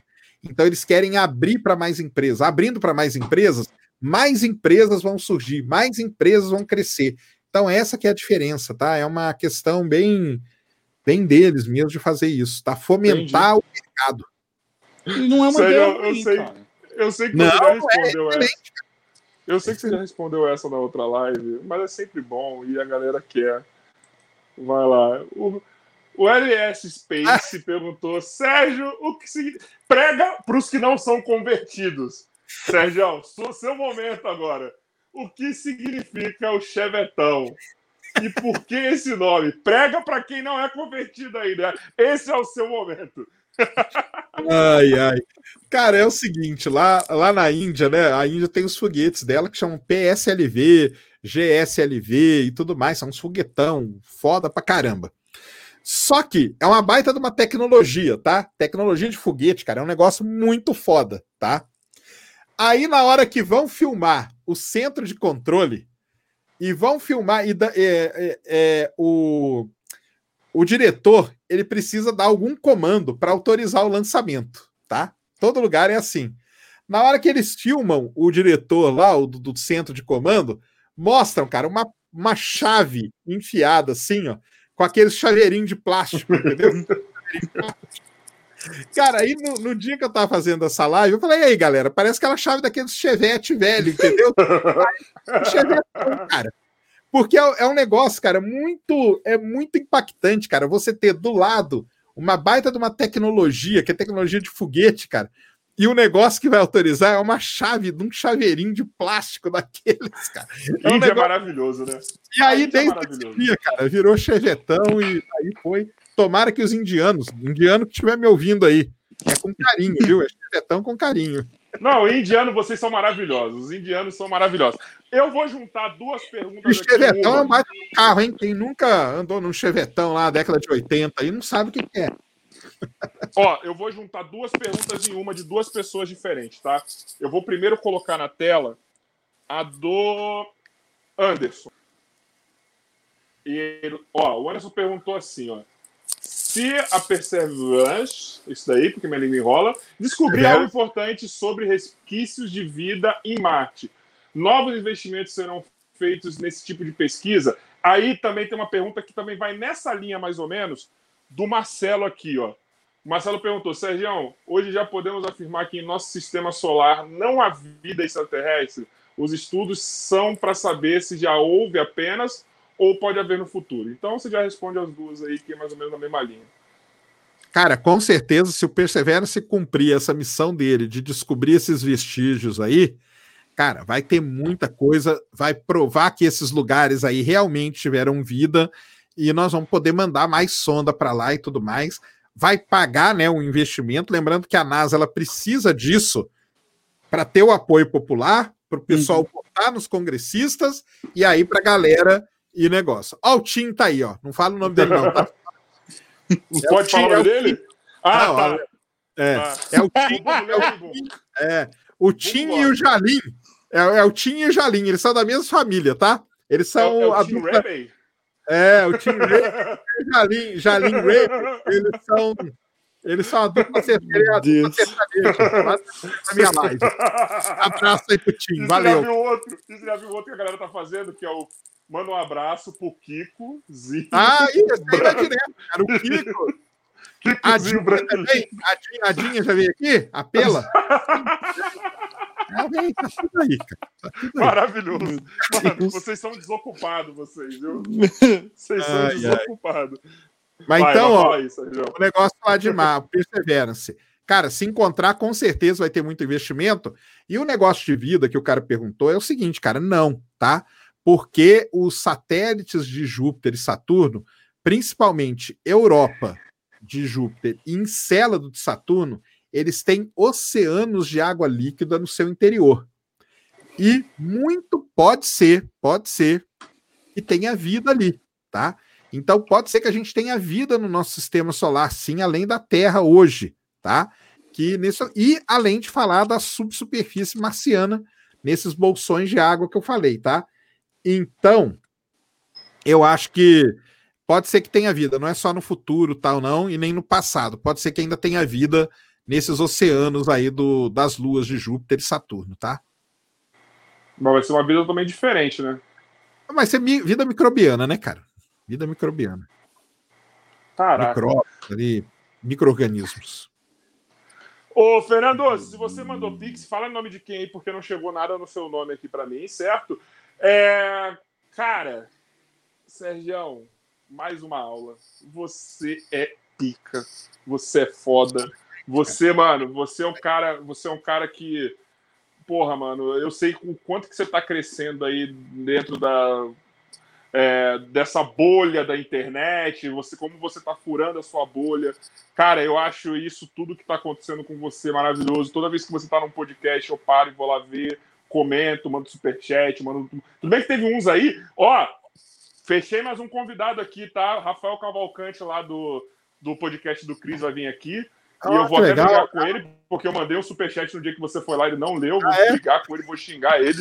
vou xingar ele, porque sempre tô mandando superchat no lugar que você vai aí, tá ligado? Eu sou lá, eu virei! Virei uma moça da, da, que trabalha na Casa Luz Vermelha pro, pra, pro, pro Sérgio. Infelizmente virei, tô aí, mano. Onde ele vai, eu tô, entendeu? Tem hora que ele tá fazendo live 3 horas da manhã, eu tô lá, sabe? Então, tipo, vou fazer o quê? Vou fazer o quê? Tá ligado? É minha vida. Tô jogando videogame com ele aqui no computador. É, isso que eu ia falar. Entendeu? Vídeo, porque ele 5 horas da manhã eu tô jogando videogame. Então, ah, então. então tá certo, é isso mesmo. Então, Sérgio. Ô, ô, ô, ô, Carioca, aqui, ó. Mandou aqui, ó. Pix Sério Fernando aí, ó. Ô, Fernando, o, seu, o que você mandou, você mandou mudo. Então manda sua pergunta aí de novo, que eu já vou ler aqui. Enquanto isso, eu tô aqui falando do Sérgio enrolando, esperando você mandar a pergunta de novo, tá? eu não sei se ele fez pergunta para cima. Peraí, deixa eu ver. Eu acho que não. Cadê? Fernando, Fernando, Fernando. Teve uma aqui que ele mandou, mano. Ah, não, não foi ele, não. Olha lá, mano. Não, não vi nada aqui dele. Esperar ele mandar, não. Esse aqui não, cara. Botei errado. Pelo menos não apareceu ah, aqui pra nada. mim, não. É, mano, o Team Rayleigh é engraçado, hein, mano. Eu tinha, eu tinha um barato, cara. Eu tinha. Eu tinha um barato. Não, pior que os caras não mandam na pergunta, os caras põem no nome, cara. É, já foi no nome. Já, já, o cara criou a conta assim, cara. Tem que tem que é respeito, né, cara? Tem que ah, ele mandou Ai, no Fernando, e-mail. Fernando, você mandou no e-mail, você tá de boa. Aí você fode minha vida, né, Fernando? Ninguém Porra, usa e-mail, cara. Ninguém usa e-mail faz uns 10 anos. Pô, Fernando, manda aqui no chat, parceiro. Porra, mano. Caraca, velho. Pior que, mano, não tem nem o Gmail aqui nesse, nesse celular aqui, mano. Porra, tô falando, ninguém tem mais e-mail, tá vendo? Manda aqui no chat, parceiro. Deixa eu tentar abrir aqui, mano. Ó, deixa eu, só, deixa eu só falar aqui pro pessoal. O Amazônia 1, pessoal, é a 1h53 da manhã, de sábado para domingo, tá? Ah, é. Uma pergunta que o pessoal falou. Qual, qual os principais. É, é, é vamos dizer assim, fatos que vão acontecer futuramente aí, que você saiba. Que ah, vai, peraí, vai... peraí, peraí, peraí. Depois você faz que tem que pegar primeiro do Pix e abrir aqui. Ah, ó, tá bom, então vai. O, o, o, o Célio Fernando perguntou aqui, então, ó. Pergunta pro Sergião, tá bravo? Você acredita em ET?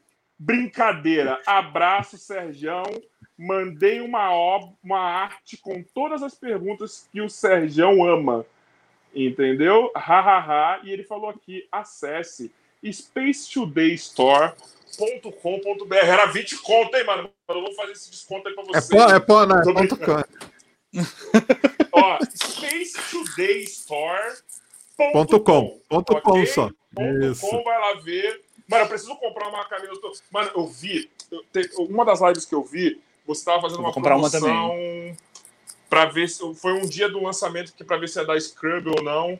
Que você botou ah, uma é, camisa é, que eu achei muito é maravilhosa. Que levava caneca, enfim, se quem, quem, se, quem acertava.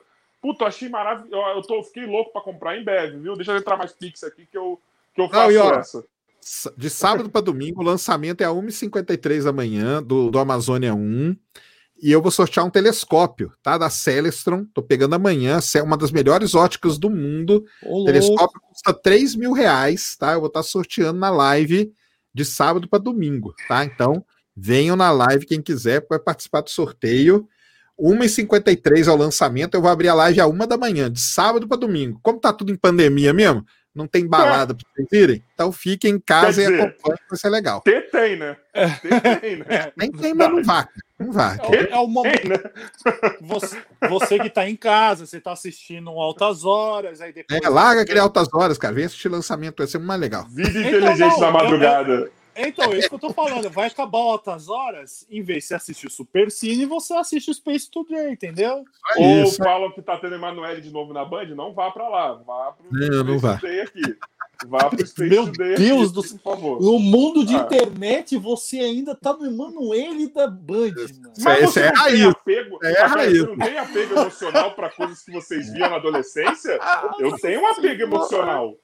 Isso é raiz, é raiz, é raiz. Meu Deus do céu. Aquilo Duvido é que a galera do, do, chat tenha entendido, mas tá tudo ah! bem. Ó, Sérgio, eu ainda vou falar uma melhor, que combina com isso aqui, ó, com você e com o programa. Emanuele no espaço. É ah, um é, tem no espaço, é isso, é claro. Deus, com óculos de realidade virtual. Ele, é clássico. o ato coito. Era tudo clássico. realidade virtual. Eles é, estavam ali, ó meu Deus. Okay, lembra, vai entender. Vamos ver se alguém, se alguém entende aqui, ó. Vamos ver, não, tô esperando lá. Ah, não, um já falou aqui, ó. O Mauro, o Mauro é raiz também, ó. Cine Band Privé, isso aí, ó. O Mauro é raiz também. Melhor que Cine Band. Melhor que Cine Band Privé. É, Mauro é raiz também, show de bola. Mauro é raiz. Carioca Cine Privé. Sou Flamengo e sou Cine Privé, viu, mano? Cadê? Aí, ó, sou Flamengo e sou Cine Privé. Isso aí. ô, Sérgio, mano, então, cara, ô, obrigado. Pessoal, vai lá, se inscreve. Você que não é inscrito, vai lá se inscrever no canal do Sérgio. É, vai, vai. Ajuda também, porque ele me ajuda, ele traz um monte de gente aqui para mim. Provavelmente depois dessa sua live hoje a gente já vai estar tá apto a monetização. Isso faltava Aí. poucas horas. Você é o cara que vai dar essa ajuda hoje indiretamente, eu tenho certeza. Então, você que não é inscrito, vá se inscrever no Space Today. Segue lá no Instagram, arroba Space Today 1. Sério, vai lá, porque, gente, é viciante. É viciante. E é um conteúdo que, quando passa na sua timeline do Instagram, e, ou quando passa aqui na timeline do YouTube, não tem como você para para ver, tá ligado? As thumbs que o Sérgio faz, tudo bem, é para parar para ver mesmo, entendeu? Ele põe uma boa imagem, as fotos que ele põe lá no Instagram, é sempre que você não tem como, cara, não tem como você parar e não ver. Então, Sérgio, cara, obrigado. Só posso te agradecer. Mais um papo foda. Sério, mais um papo foda. Muito obrigado pela humildade mais uma vez, Sérgio. Tamo juntão aí, cara. Vamos, vamos marcar aquela na, nos playoffs, a gente faz a da NBA, hein? Que eu fiquei devendo aí, nos playoffs. Vou te chamar, vou te chamar pra gente falar de basquete aqui. Ah, e um dia a gente faz, a gente podia transmitir um jogo aí do playoff, ó, ao vivo pra Pô, galera. Vamos. Transmite, ah, transmite pela Twitch, alguma coisa assim, ó, que não dá muito chabu, ó. Você tá na Twitch, né? Me chama que eu vou lá na, na Twitch. Aí, ó, a gente transmite um, um, uma NBA lá um dia, ó, pra meter. Aí tem que ser uma rivalidade boa, um jogão bom aí a gente vê. Sabe o jogo que ia ser bom se tivesse? Ah. Brooklyn e Lakers. Opa! Achei que você ia falar do Bulls. Que Bulls? Bulls, Bulls tá parado no tempo, olha lá. É, Bulls não tem time mais. É. Bulls não tem time mais, mano. Eu não preciso falar nada da questão dos Lakers, então, mano, vai. Vai. Não, Sérgio, Ouve a história desse rapaz. Calma aí, gente. Desculpa, eu encerrar não vai dar. Você vai ter vontade de bater nele, Sérgio. Ah. Conta. Conta pô, eu, queria, que eu, eu, queria criar uma amizade aqui, pô, com Conta. o pessoal. Ah. O Sérgio é muito fã Então, gente, em 2010, para quem ah. não saiba, eu Peraí, fui campeão brasileiro de videogame. Time Kobe, Paul Gasol, Lamar Odom, time, time, campeão da NBA, campeão, tá? Tipo... Campeão da NBA, campeão 2010, é. Eu Vai, fui, campeão, eu fui campeão de videogame aqui no Brasil e fui representar o Brasil lá fora. Aí o que acontece? O país que, eu, que a gente foi era Los Angeles. Caramba! E a gente foi. E o evento era no Staples Center. Sabe quem tava do com lado, ele? Que, Peraí, lado... de novo, cortando o bumbo. Oh. Tinha um cara que tava com ele, o cara até derrubei aqui de nervoso, Bumbo. Tinha ah, um é, cara que tava com um ele, que esses dias você agradeceu lá no, na, no Instagram, eu acho. É. Ele, falou, ele foi mandar foto para mim desse dia, ele falou, mano, acabei de ver na foto que o Gaulês estava junto comigo lá. Eu, ele estava ah, do lado legal, do Gaulês, assim, ó. Ele sentado do vi... lado do Gaulês e ele nem... Eu viajei com o Gaulês, não nem imaginava que ia fazer tweet, cara. ah, imaginava. Antes, antes, era é. bem antes, era bem 2010. Não, mas o Gaulês já era alguém. Sim, ele era técnico. Jogador. Ele era técnico do pessoal do CS. CS, do CS, isso. É. Então, meu, ele já tinha uma fama já para algum povo já. Só que ele não era tão chamativo assim como é agora. Aí, beleza, conheci o Gaulês, conheci o Fallen, beleza tal. E a gente tá no Staples Center. Aí teve um dia que eu falei assim, cara, eu não aguento mais comer é, só é, food, é, food, é, food truck, fast é, food, fast food, food essa, essas coisas. Eu preciso de comida sólida, comida verdadeira. Aí eu falei, beleza, vamos procurar um restaurante aqui. E a gente começou a andar na, na ali na redondeza do Staples Center. Nisso eu vi um prédio, tipo, estilo é, shopping. Falei, hum. cara, acho que eu vou ali. Aí eu era o que falava inglês na época, e eu fui com um grupinho de gente. A gente estava todo credenciado, eu passei por, pelo segurança, eu falei assim: ah, a gente só vai ali para ver tal coisa, a gente só, a gente só falou, tipo, eu falei só isso, é, tipo, a gente vai ali. Bem brasileirão mesmo, mas no, no, no, no inglês mesmo. Aí o cara olhou pra gente, viu que a gente tava credenciado, e, mano, ele tava tipo X na vida. Falei, ok, quem ganhou? Aí tipo, a gente foi. Aí sobe rampa, sobe rampa, sobe rampa, sobe rampa. Falei, mano, a gente não tá só subindo, a gente não chega em lugar nenhum. vamos entrar aqui que essa porta tá aberta, ver o que, que tem lá dentro. Porque a gente só tá andando aqui fora. Que eu entro lá dentro, eu tô vendo um monte de gente de amarelo treinando, é, jogando o... basquete.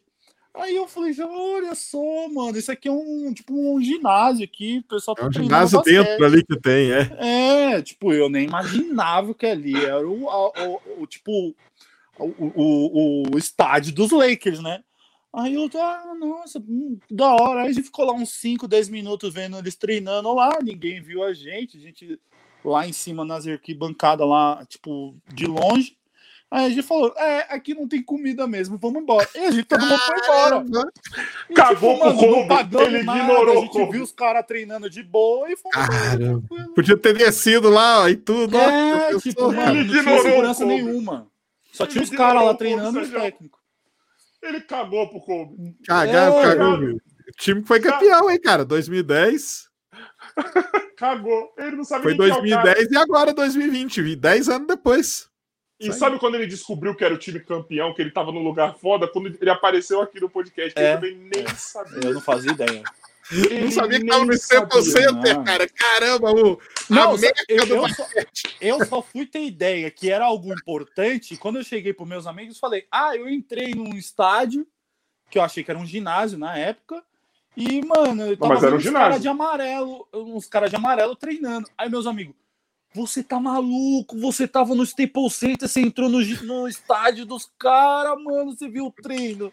Aí eu falei, é sério? Eu vi o treino? Os, os caras malucos, vou te matar. Caramba, essa, essa é foda mesmo, cara. É, Bom, agora fala a sua parte se despede agora que você já contou essa história para acabar com o coração do Sérgio. Você podia ter dado um abraço no Kobe, invadido, sei lá, mano, roubado o Kobe. Você podia ter roubado o Kobe. O cara é maior que eu, roubado o Kobe. com certeza. É, é ali, é ali, pertinho. Tá certo. É pra, é pra despedir? Já é pra despedir? Não, já? pô, fica é, aí. É pra gente tempo, ficar viu? aqui, assistir, o, assistir a, a, a NASA lá fazendo as manutenção? Como é que é?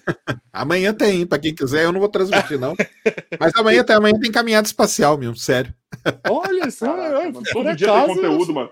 Todo entrem, aí conteúdo, na, na, entrem aí na NASA TV que vocês vão acompanhar. Deixa aí, é sete horas de caminhada. Só deixar ali que vai que NASA vai. TV. Vai, Bumbo, faz o seu trabalho aí para seguir. Gente, muito obrigado que, quem, quem está assistindo a gente até agora. Desculpe eu falar é, astro, astronomia, astrologia. Astrologia, um... você falou.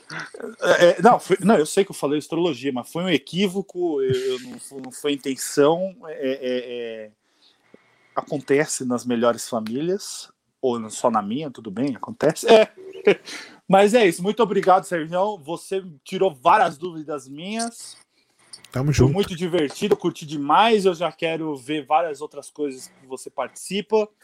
E, meu, muito obrigado, chat. E é isso, gente. Muito obrigado. Pessoal, amanhã teremos sessão devaneio, que é só os participantes aqui do podcast. O Joy vai estar aqui, que é o cara que repaginou aqui todo o nosso, nosso podcast. Ele mudou tudo. Aê, Joy. O cara mudou mais de 60 thumbs aqui. Ele fez logo novo, fez tudo novo. E também vai ter um amigo nosso aí, o Paulão, do canal Play da Resenha, da resenha vai lá. Na sexta-feira teremos o Bira do Desimpedidos. Segunda-feira. Oh, Sério, ele é muito legal, cara. Um abraço é, pra ele. Gente boa, vou mandar, vou falar para ele. Na segunda-feira temos Raquel Freestyle. Na terça-feira temos a comediante Priscila Castelo Branco. Na quarta-feira, dia 3, nós temos a Gabi Neves do canal Chua. E no dia 4, aí, ah. na quinta, teremos Ned Oliveira, que fechou aqui no chat já comigo, certo? fechou aqui em tempo real durante nossa conversa, certo? E Vai no dia 8, hein? Ó, sabe que temos dia 8 do Sérgio? André Henning. Ó, oh, que legal, cara. André Minha Henning Nossa aqui. Senhora. O, cara, o único cara do mundo que torce pro Wizards vai estar tá aqui. Nossa sofrendo. toda vez que eu posto pra. Toda vez que ele posta no Twitter, eu falo, mano, não era melhor torcer pro Botafogo, velho? Tem mais torcedor, né, do que o Wizards. Né? Exatamente, tem mais história, pelo menos. Tá ligado? Com certeza. Pessoal, muito obrigado. Até amanhã. Sérgio, mais uma vez, valeu mesmo de coração. Valeu, cara. Obrigado não aí, obrigado pelo chat aí.